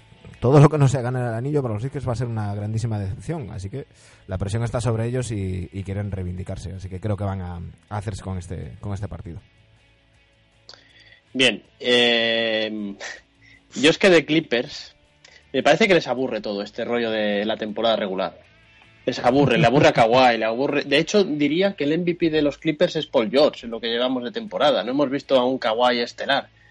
Y, y lo habéis comentado todos. A los Lakers les interesa crear a expectación, ser el equipo que más se hable durante la temporada regular, creérselo ellos, eh, ser máximos favoritos. No les asusta tener ese rol de máximos favoritos, que para mí no lo son. Para mí el máximo favorito a ganar el anillo son los Clippers. Pero yo creo que este partido, creo que los Clippers se lo deberían o se lo van a tomar como si fuese un partido de playoff. primera toma de contacto seria en Ojalá. Navidades. Eh, creo que van a ganar los Clippers. Eh, el tema de las molestias, bueno, no tienen nada. Bueno, vamos a ver cómo llegan también. eh, pero yo apuesto por Clippers, porque ya te digo, creo que la temporada se la toman un poco a medio gas. Pero en estos partidos yo confío mucho en Doc Rivers y en, y en la manera de motivar a los jugadores y querer ganar para dar un puñetazo en la mesa, que luego ya sabemos que los Lakers quedarán primeros en el oeste, muy probablemente. Si os, si os daba antes datos de los Rockets, os doy ahora datos de los Clippers en otro sentido. Eh, si los Rockets eh, concentraban 30 y muchos minutos en, en su quinteto titular, en los Clippers, eh, quienes más minutos acumulan por partido son Paul George y Kawhi Leonard, pero con un asterisco. Y es que de los 32 partidos de los, de los Clippers, eh, Kawhi ha jugado 23 y Paul George 21. 31 minutos Kawhi, 30 minutos Paul George, pero es que luego tenemos 30 minutos Lou Williams, 29 Harrell, 29 Beverly, 28 Shamet, eh, 24 Harkless, eh, 21 Jamaica Green. 8 jugadores por encima de los 20 minutos y luego pues hasta 13 por encima de 10 minutos. Es una, una rotación bastante más profunda y parece que están eh, que está Doc Rivers pues eh, dando descanso más, más descanso a, a sus jugadores. Veremos qué es lo que lo que sucede.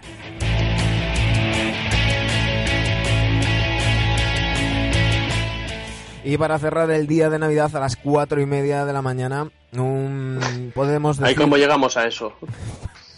Ahí se llega o no se llega. De lado, de lado. dormidos, dormidos, llegamos dormidos.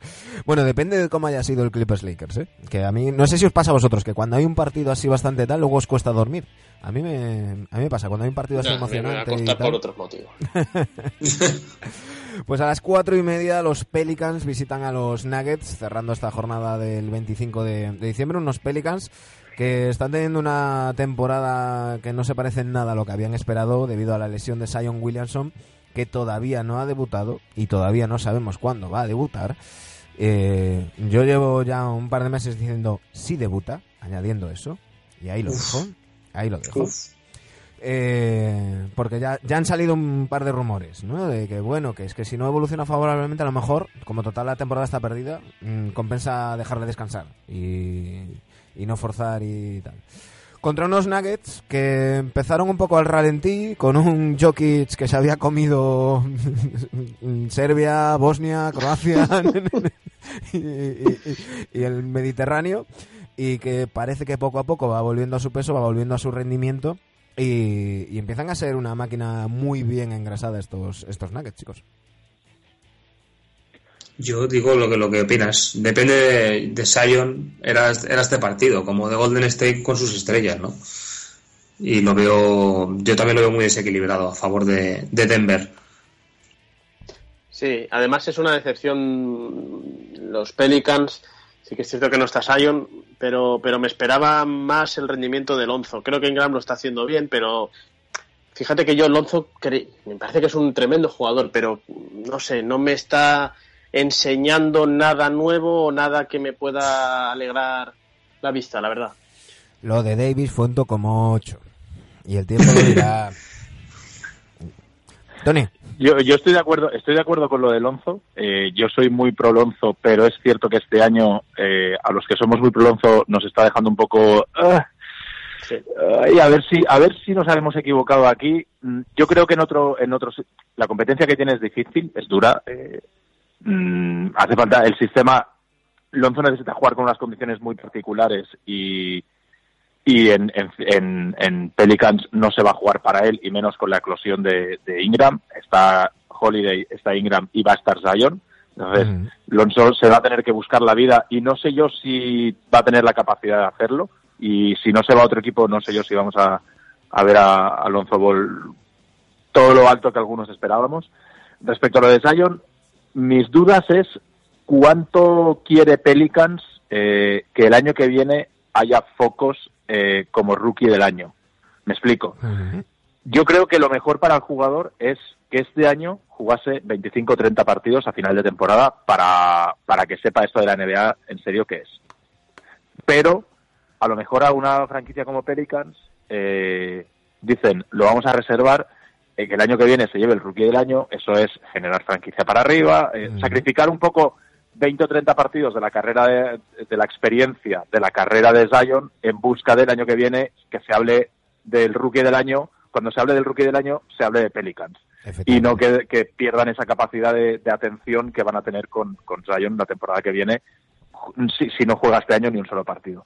Creo que ahí es eso es lo que va a determinar el hecho de, de que juegue esta temporada o no. Yo, Bueno, y, precedentes, no- y no precedentes anteriores, precedentes anteriores de jugadores que, que, que forzaron un poquito y recayeron. Oye, eh, en este artículo que leía de, mm, no recuerdo ahora el medio, pero lo encontré por Hoops Hype, eh, era un, un medio de, mm, de Nueva Orleans y, y mencionaban Embiid. Y decían, oye, pues Embiid tuvo que estar un par de temporadas sin, sin debutar para, para llegar a debutar sano 100%. Y dice, eso es lo que queremos de, de Zion, ¿no? Que cuando llegue, llegue sin dudas, sin problemas y, y sin cruzar los dedos cada vez que salte a la pista. Y bueno, veremos, veremos. Yo sigo teniendo mis dudas de que un jugador con ese peso y esa altura eh, pueda mm, jugar en la NBA.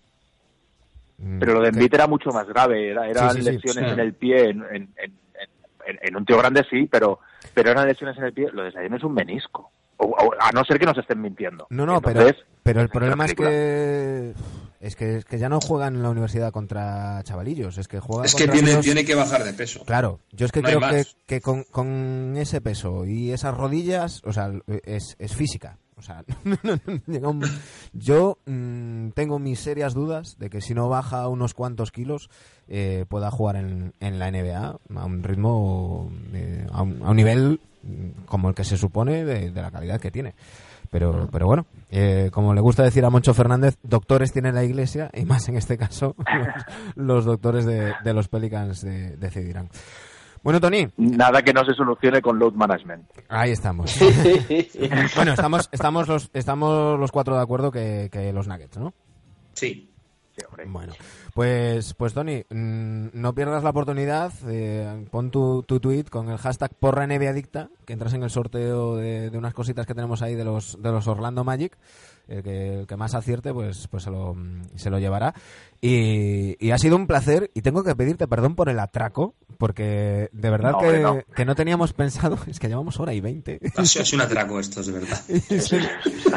Pero, pero es que además ha sido absolutamente inintencionado. O sea, no hemos estado tan a gusto. Espero que, que tú también lo hayas estado. Sí, sí, yo, si me permitís, eh, do- dos cositas, ¿vale? Sí, Un- claro, claro. Una cosita. eh, aquí aprovecho para meter la cuña de, de una cosa que vosotros no hacéis, que es dire- directos de partidos, programas hay que escuchar en el Adictos. Eso la gente ya lo tiene claro. Pero, eh, como antes has hablado de, de que el, el segundo partido del día de Navidad eh, hacen eh, que llega y miel dan el Philadelphia Milwaukee, nosotros a otro nivel, por supuestísimo, con otro, con, con nuestro humilde nivel, a las seis, para quien quiera una narración en español, en YouTube nosotros lo narramos, cada uno se pone su League Pass o sus fuentes, las que sean, pero que nosotros eh, narramos partidos y, y el día de Navidad a las 6 de la tarde nosotros estaremos dando el, el Boston-Toronto. Por si alguien quiere tener una narración en español y, y ver Pues, qué tal, qué tal le va, bien. Y aprovecho, la otra cosa es, eh, vosotros no habéis tenido una hora y cuarto, llevamos. Sí. Sí, sí. Uy, el Yo os rencor. invito El rencor. Una hora y el veintitrés. día 12 de enero, Ujú. vale, el día 12 de enero eh, nosotros tenemos nuestras 24 horas. Uh. Y no os voy a tener 24 horas, pero sí que aprovecho y os invito, y me gustaría que vinieseis los tres, que vengáis a... Como hay 24 horas, podéis estar el tiempo que os dé la gana, es Perfecto. freestyle esto, o sea, para que os paséis por las 24 horas y, y charlemos un Y, poquito y ahí en- completamos, en el, completamos el crossover, así que eso está genial, hecho. genial, genial. Eso está El hecho. planeta neveadicto acaba de nacer. Planeta. de, de planetario, ¿no? Exacto. Oye, ojo, ojo, cuidado, que, que, que cuando, cuando empezó NBA Adictos, eh, la segunda opción, este nombre, bueno, tiene historia, ya todos nuestros oyentes ya, ya lo saben que venía de otro programa anterior, eh, pero la segunda opción era Planeta NBA, porque esto era como un spin-off de Planeta Obra, que es otro programa que hacíamos exacto. ahí hace, hace mucho tiempo, así que de ahí viene lo de Manu Planetario, de Planeta Obra. Así que, mira, Ah, vale. eh, estamos hermanados. Bueno, Tony, Claro que sí. un auténtico placer. Muchísimas gracias. Lo mismo digo y siento enrollarme y, y No, que hombre. se os haya ido la cosa un poco de No, por favor. No, no, no, no, no, nosotros Si te encantados. habíamos dicho media hora. Un fuerte abrazo. Bueno, Felices chicos, fiestas. muchas gracias. Un abrazo. Igualmente, Un abrazo. Chao.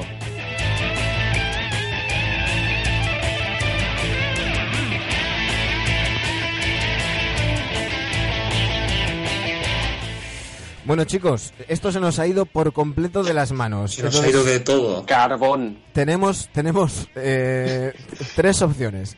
Plantamos el programa aquí y se acabó. Seguimos y hacemos las secciones express y, y la tertulia y las pildoritas mm, se acaban.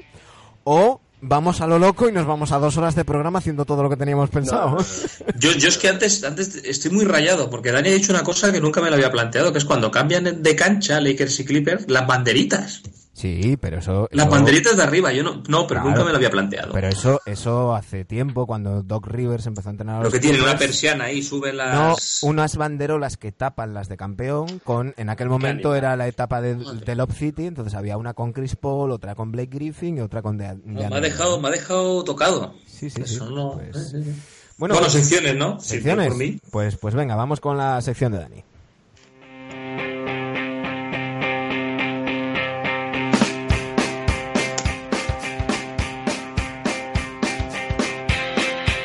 Y vamos a hacer las secciones en express, así que vamos a ir a toda hostia. eh, porque aquí sí que se pueden decir tacos. Eh, vamos a ir con los New York Knicks, por eso están sonando los Strokes.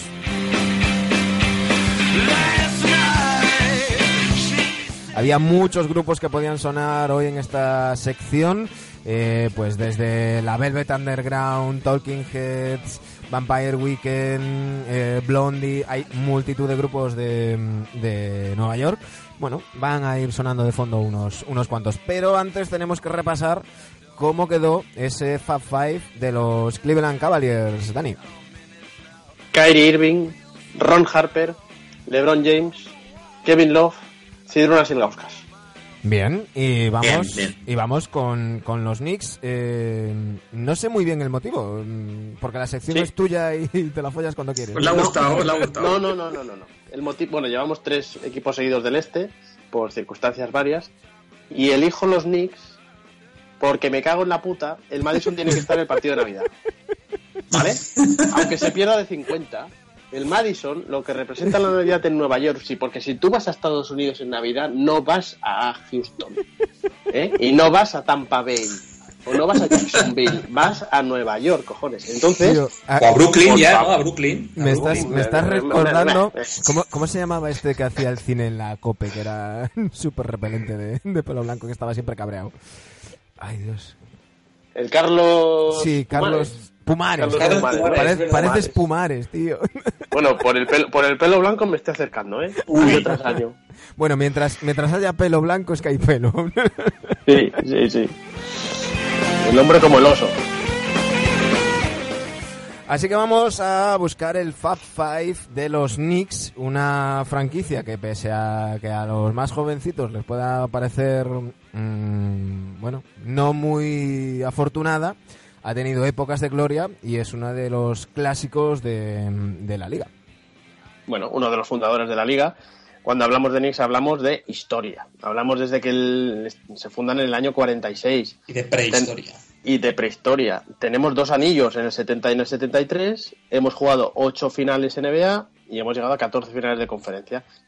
No nos quedemos con los últimos 10 años, eh, intentemos quedarnos con lo que fueron los Knicks en los años 80, en los 90 sobre todo, y en los años 70, ¿no? Venga, vamos a ir rapidito, que sé que, aprieta el tiempo. Puesto de base, candidato número uno, Wolf Frazier, drafteado por los Knicks en los 60 y en los 70, 10 temporadas, 8 veces playoff, dos anillos. Segundo candidato, Mark Jackson, drafteado por los Knicks en los 80, 7 temporadas, 6 veces playoff, dos finales de conferencia. A ver si te acuerdas de este, Sergio. Tercer candidato, Don Charlie Ward, drafteado Charlie por los Ward. Knicks, década de los 90 y de los 2000, 10 temporadas, 6 veces playoff, es el base de aquellas finales que perdemos con los Spurs en el 99. Y cuarto candidato, aquí me he tirado un poco al pisto y he puesto a Stephen Marbury. que viene de Phoenix, en los Oh. 2005 temporadas una vez playoff.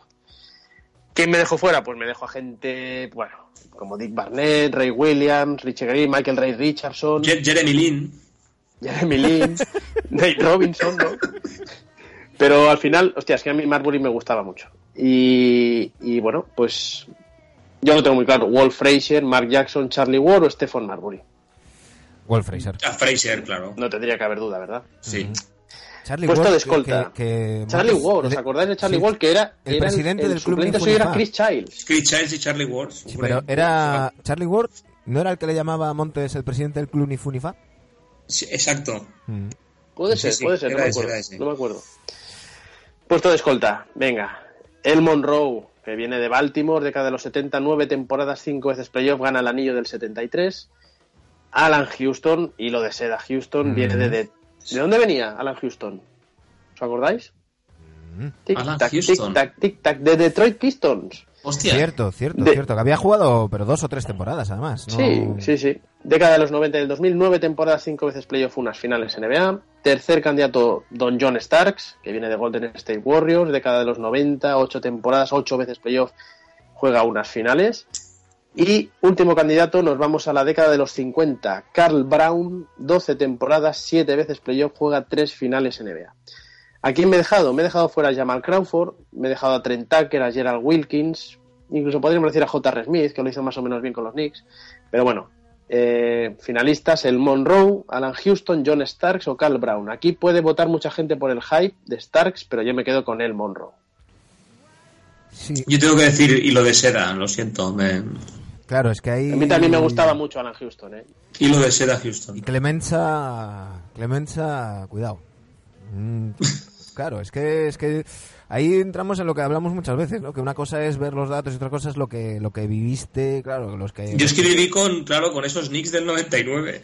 Claro, que pero... por eso voy, los Knicks, voy a cambiar, voy a, por voy a ese cambiar el equipo. voto. Voy a decir Alan Houston yo también. es que, me, es que me estoy mintiendo, me estoy mintiendo porque, por Estás cierto, viendo el tiro, ese, el tiro ese de Miami. Estás viendo ese ahora mismo. a él, a él Monroe, ¿sabéis cómo lo apodaban? El, Jesús Negro. Mm, El Jesús Negro. El Jesús Negro. Bueno, yo digo Alan Houston, ¿eh? Me cambio, como cual rata Sí, no, yo... yo traicionera. Yo, eh, con todos los respetos para Monroe, estaba entre Alan Houston, que es lo que me pide la cabeza y tal. Pero claro, John Starks, es que para mí los Knicks. Soy muy mítico Eran- también, sí. Ewing- Mucho hype ahí, ¿eh? Mucho para, hype. para mí los, los Knicks eran Ewing y Starks, de toda la vida. Pero, pero bueno, me voy, me voy a ir con, con Alan Houston también. Vamos a tener pleno con, con hilo de seda. Y aquí sí que viene el hype supremo, en el puesto de alero. Uh. A ver qué vota Sergio, porque el candidato... El mío está dicho, claro. He dicho Latrell claro. Sprewell, que viene de los Warriors, de cada de los supuesto. 90 y 2005 temporadas, tres veces playoff y juega unas finales. Tengo que poner a Carmelo Anthony, que viene de Denver, de cada del 2010, siete temporadas, tres veces playoff. Bernard King, que viene de los Warriors, de cada de los 84 temporadas, dos veces playoff. Y Bill Bradley, que viene de... Ni idea. Esta ni lo sabéis. Este viene de Milano. Bueno, de Milán, viene de Milán, de jugar en el Milán. Milano. En los 60 y en los 70, 10 temporadas, 8 veces playoff, 2 anillos. Aquí en el puesto de alero tampoco hay mucho más, ¿eh? Podríamos rascar, no sé si Galinari, Willie Knowles, Yo me pero voy- nos quedamos entre Sprewell, Carmelo, Bernard King o Bill Bradley. Yo me voy con el único rey de la NBA, Bernard King. Muy bien. Yo, yo claramente, o sea, melodía de seducción. Un, tío que no tenía dinero para pagar a su familia, para, para alimentar a sus hijos era. Sí, no, era, Yo voy a era- votar a Bill Bradley. Ujú. Voy a votar a Bill Bradley. Bueno, ahí, ahí, queda, Ahí queda. ahí queda el debate. Por cierto, Vampire Weekend está sonando de fondo. Vamos con el 4. El puesto de 4. El repartidor de hostias, Charles Oakley, que viene de Hostia. Chicago, década de los 90, 10 temporadas, 10 veces playoff, una final de conferencia. Tito Phil Jackson, drafteado por los Knicks en los, en los 60 y en los 70, 11 temporadas, 9 veces playoff, 2 anillos. Hay que decir que Phil Jackson no era titular en aquellos Knicks, era un jugador, podríamos llamarle sexto hombre. Pero ojo, ojo, quinto jugador con más partidos en los Knicks, ¿eh? Sí, sí. Este le va a gustar a Sergio. Larry Johnson. Es que estaba, estaba pensando en ese, sí. Década de los 90, cinco temporadas, cuatro veces playoff, unas finales. Y el último candidato es Dave de Bouchier, que viene de Detroit en los 60, 76 temporadas, seis veces playoff, dos anillos. Nos dejamos fuera pues David Lee, Carl Thomas, Clifton, Uf, Charles Smith, el- corazón- Mayer. No. El corazón me pide Phil Jackson, pero tendría que decir a su titular, así que voy a decir a Debussy. Yo creo al... ¿Qué dices tú, Sergio? Yo a Mr. a Mr. L, A Larry Johnson, ¿eh? sí. Yo es que creo que tiene que haber Es que me representación, tira- me tira tiene que haber representación del equipo que, que- que ganó dos anillos. También es verdad. O sea, seguro que lo que dicen Manu son mejores jugadores que los que digo yo, pero es que a mí me tira las emociones. Y he puesto Dani. de center. Dani, tú Ay, no, no he votado, perdón, no he votado. Claro. Yo. mm, es que, ah, joder, Tito Phil fue mucho para los Knicks entonces. Sí. Claro, al final acabas pensando más en, la, en lo que fue luego como entrenador en Chicago y demás, ¿no? Pero No, no, el en cuerpo su, en su me momento pide era, era, el, era el sexto hombre y, y aportó Sí. mucho, estuvo mucho tiempo, jugó muchos partidos. Pero claro, es, es eso, si, si queremos dar representación al equipo de los dos anillos, pues lo lógico es ponerle a su titular y no, y no, a- y no al, no al suplente. Y, y, y hasta aquí la sección porque el puesto de 5 yo creo que no hay que poner ni encuesta. No. No, no, eh, vamos a ver. Yo, yo Bueno, no si, lo tengo si, claro. si, si Dani pone a Samurai, quizás No, lo me no, lo no, pienso. O a Porzingis. Escucha, escucha. Es que para mí. Porzingis. Es verdad, por lo ha puesto. No, por Zingis he dicho que podría entrar en el 4. Eh, es que para mí está el mejor jugador de toda la historia de los Knicks. Sí. Eh, líder en partidos, eh, líder en rebotes, líder en robos, eh, líder en tapones, líder en puntos. Eh, Y no es jamaicano. Ah, ¿no? Hostia. Ah.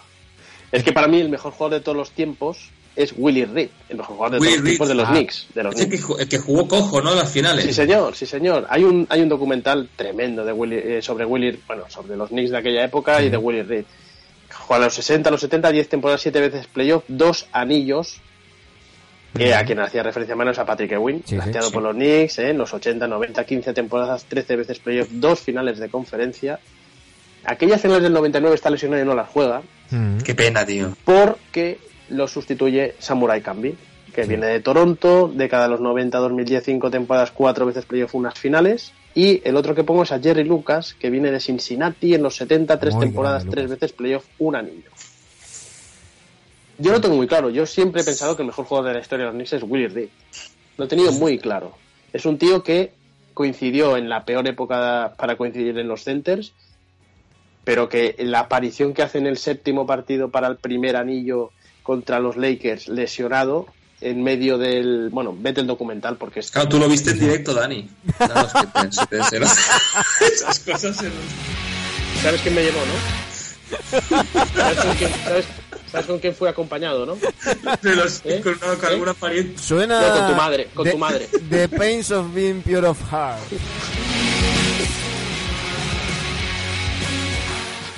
Yo voy a votar a Patrick Ewing porque si bien considero que efectivamente como, como calidad era mejor Willie Reed y ganó dos anillos, Patrick Ewing, mm, pues lo que hablamos muchas veces en tu sección, Dani, eh, líder en tantísimas eh, estadísticas, eh, líder en partidos, 1039 partidos, el segundo le saca casi 300 partidos que es Wolf Fraser, yo creo que tiene que estar ahí Patrick Ewing.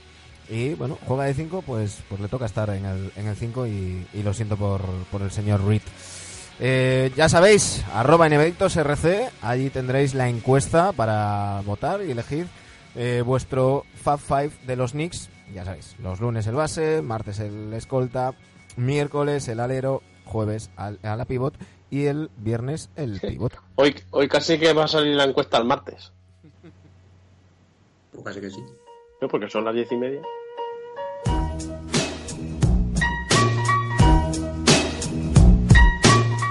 Yo, yo, yo. ho ho ahí es ho ho Ho, ho, ho, ho. Exacto. Ho, ho, ho. Casi en Nochebuena. Llega Jimón. Dale. Me Dale, tienes, que dar un, me tienes que hacer un villancico un día. Bueno, eh, hablamos de jugador perfecto. La semana pasada La característica fue la media distancia y la gente ha votado a Kevin Durant con bastante diferencia sobre Paul George, Brandy Bill y DeMar DeRozan.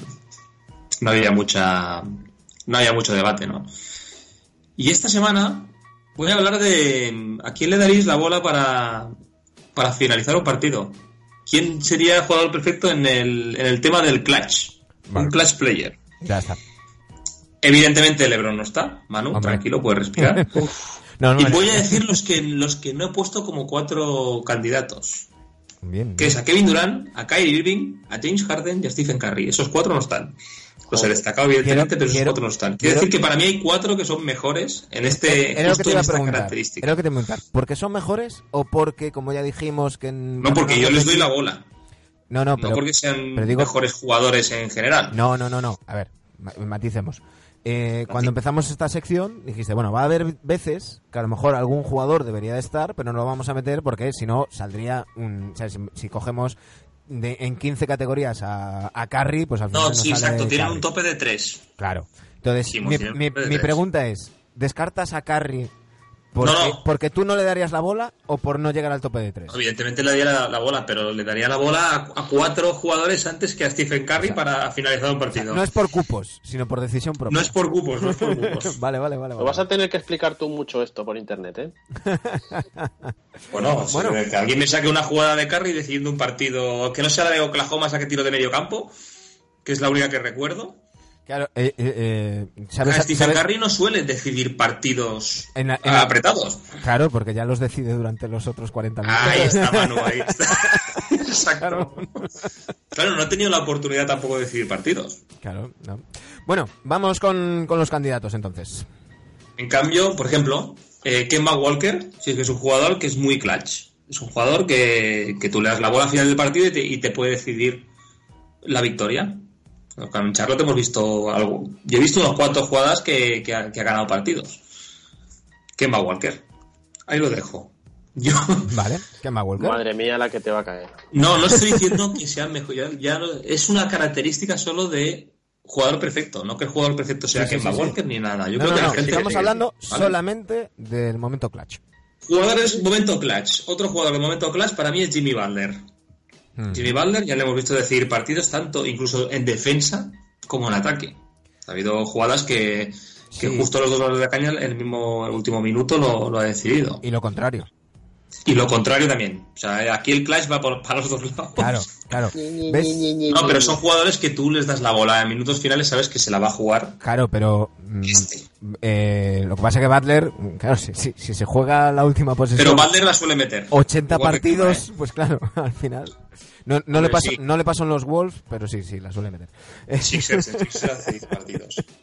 Y para mí los dos mejores clash player que hay actualmente, uno es Kawhi Leonard, que ya lo hemos visto decidir incluso una eliminatoria de playoff. Y con San Antonio no sé si tuvo también tiros ganadores en, en finales Sí. o, o muy cercano al final del partido. También es Kawhi Leonard, pues no, es, es de hielo, o sea, no le tiembla la muñeca.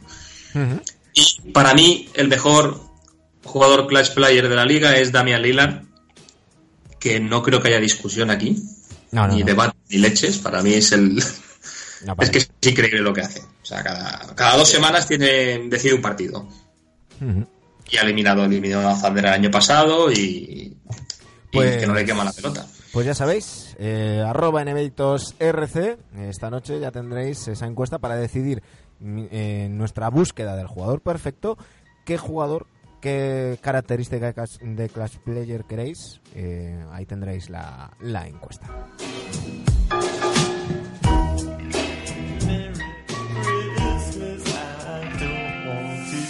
Y al final casi nos vamos a las dos horas, el programa más largo de la historia de Nevedictos, chicos. No sé cómo se nos ha ido esto de las manos. Muchísimas gracias. Eh, os deseo muy feliz Navidad, que, que la paséis bien o en familia, como queráis. Y- Gracias por no poner a María Carey, ¿eh? No, no, no, por favor. Bueno, espérate que todavía queda programa. No, no, no, no. no, no. Me- a mí también Mariah Carey. Eh, Hostia, bueno, es que me la me, me dejáis ahí votando, pues. Chicos, eh, nos vamos, pero volvemos pronto, porque este día Uh. 25 hay una sorpresa. Sorpresas, sorpresas. ¿Papá Noel? ¿Viene Tenemos Papá Noel? un programa especial de Neviadictos con un... mm, yo creo que Gran, el, el tío más grande que hemos entrevistado en Un gran programa. gran invitado. un grandísimo invitado. Y gran Nunca lo han vocabulario hecho- de algunos también. Nunca le han hecho bromas de esto. no. Y bueno, eh, escuchadlo. Mm, ¿Os decimos quién, quién es o no, chicos? Yo diría una pista. Pues venga, El 77 no era solo de, Don, de Doncic. ahí estamos. Ahí estamos. A día de hoy, el, el mejor jugador que ha vestido el 77 en, en la NBA, podríamos decir. Porque Radmanovic no cuenta. pues nada, chicos, eh, el día de Navidad, eh, pasado mañana, estamos aquí de vuelta y charlamos un poquito. Ahí estaremos. Feliz Navidad a todos. Feliz Felices Navidad, fiestas. un fuerte abrazo. Adiós. Y a todos vosotros que nos escucháis, muchísimas gracias por estar ahí, ya sea vía iVoox, iTunes o Spotify. Volvemos el día 25. ¡Feliz Navidad!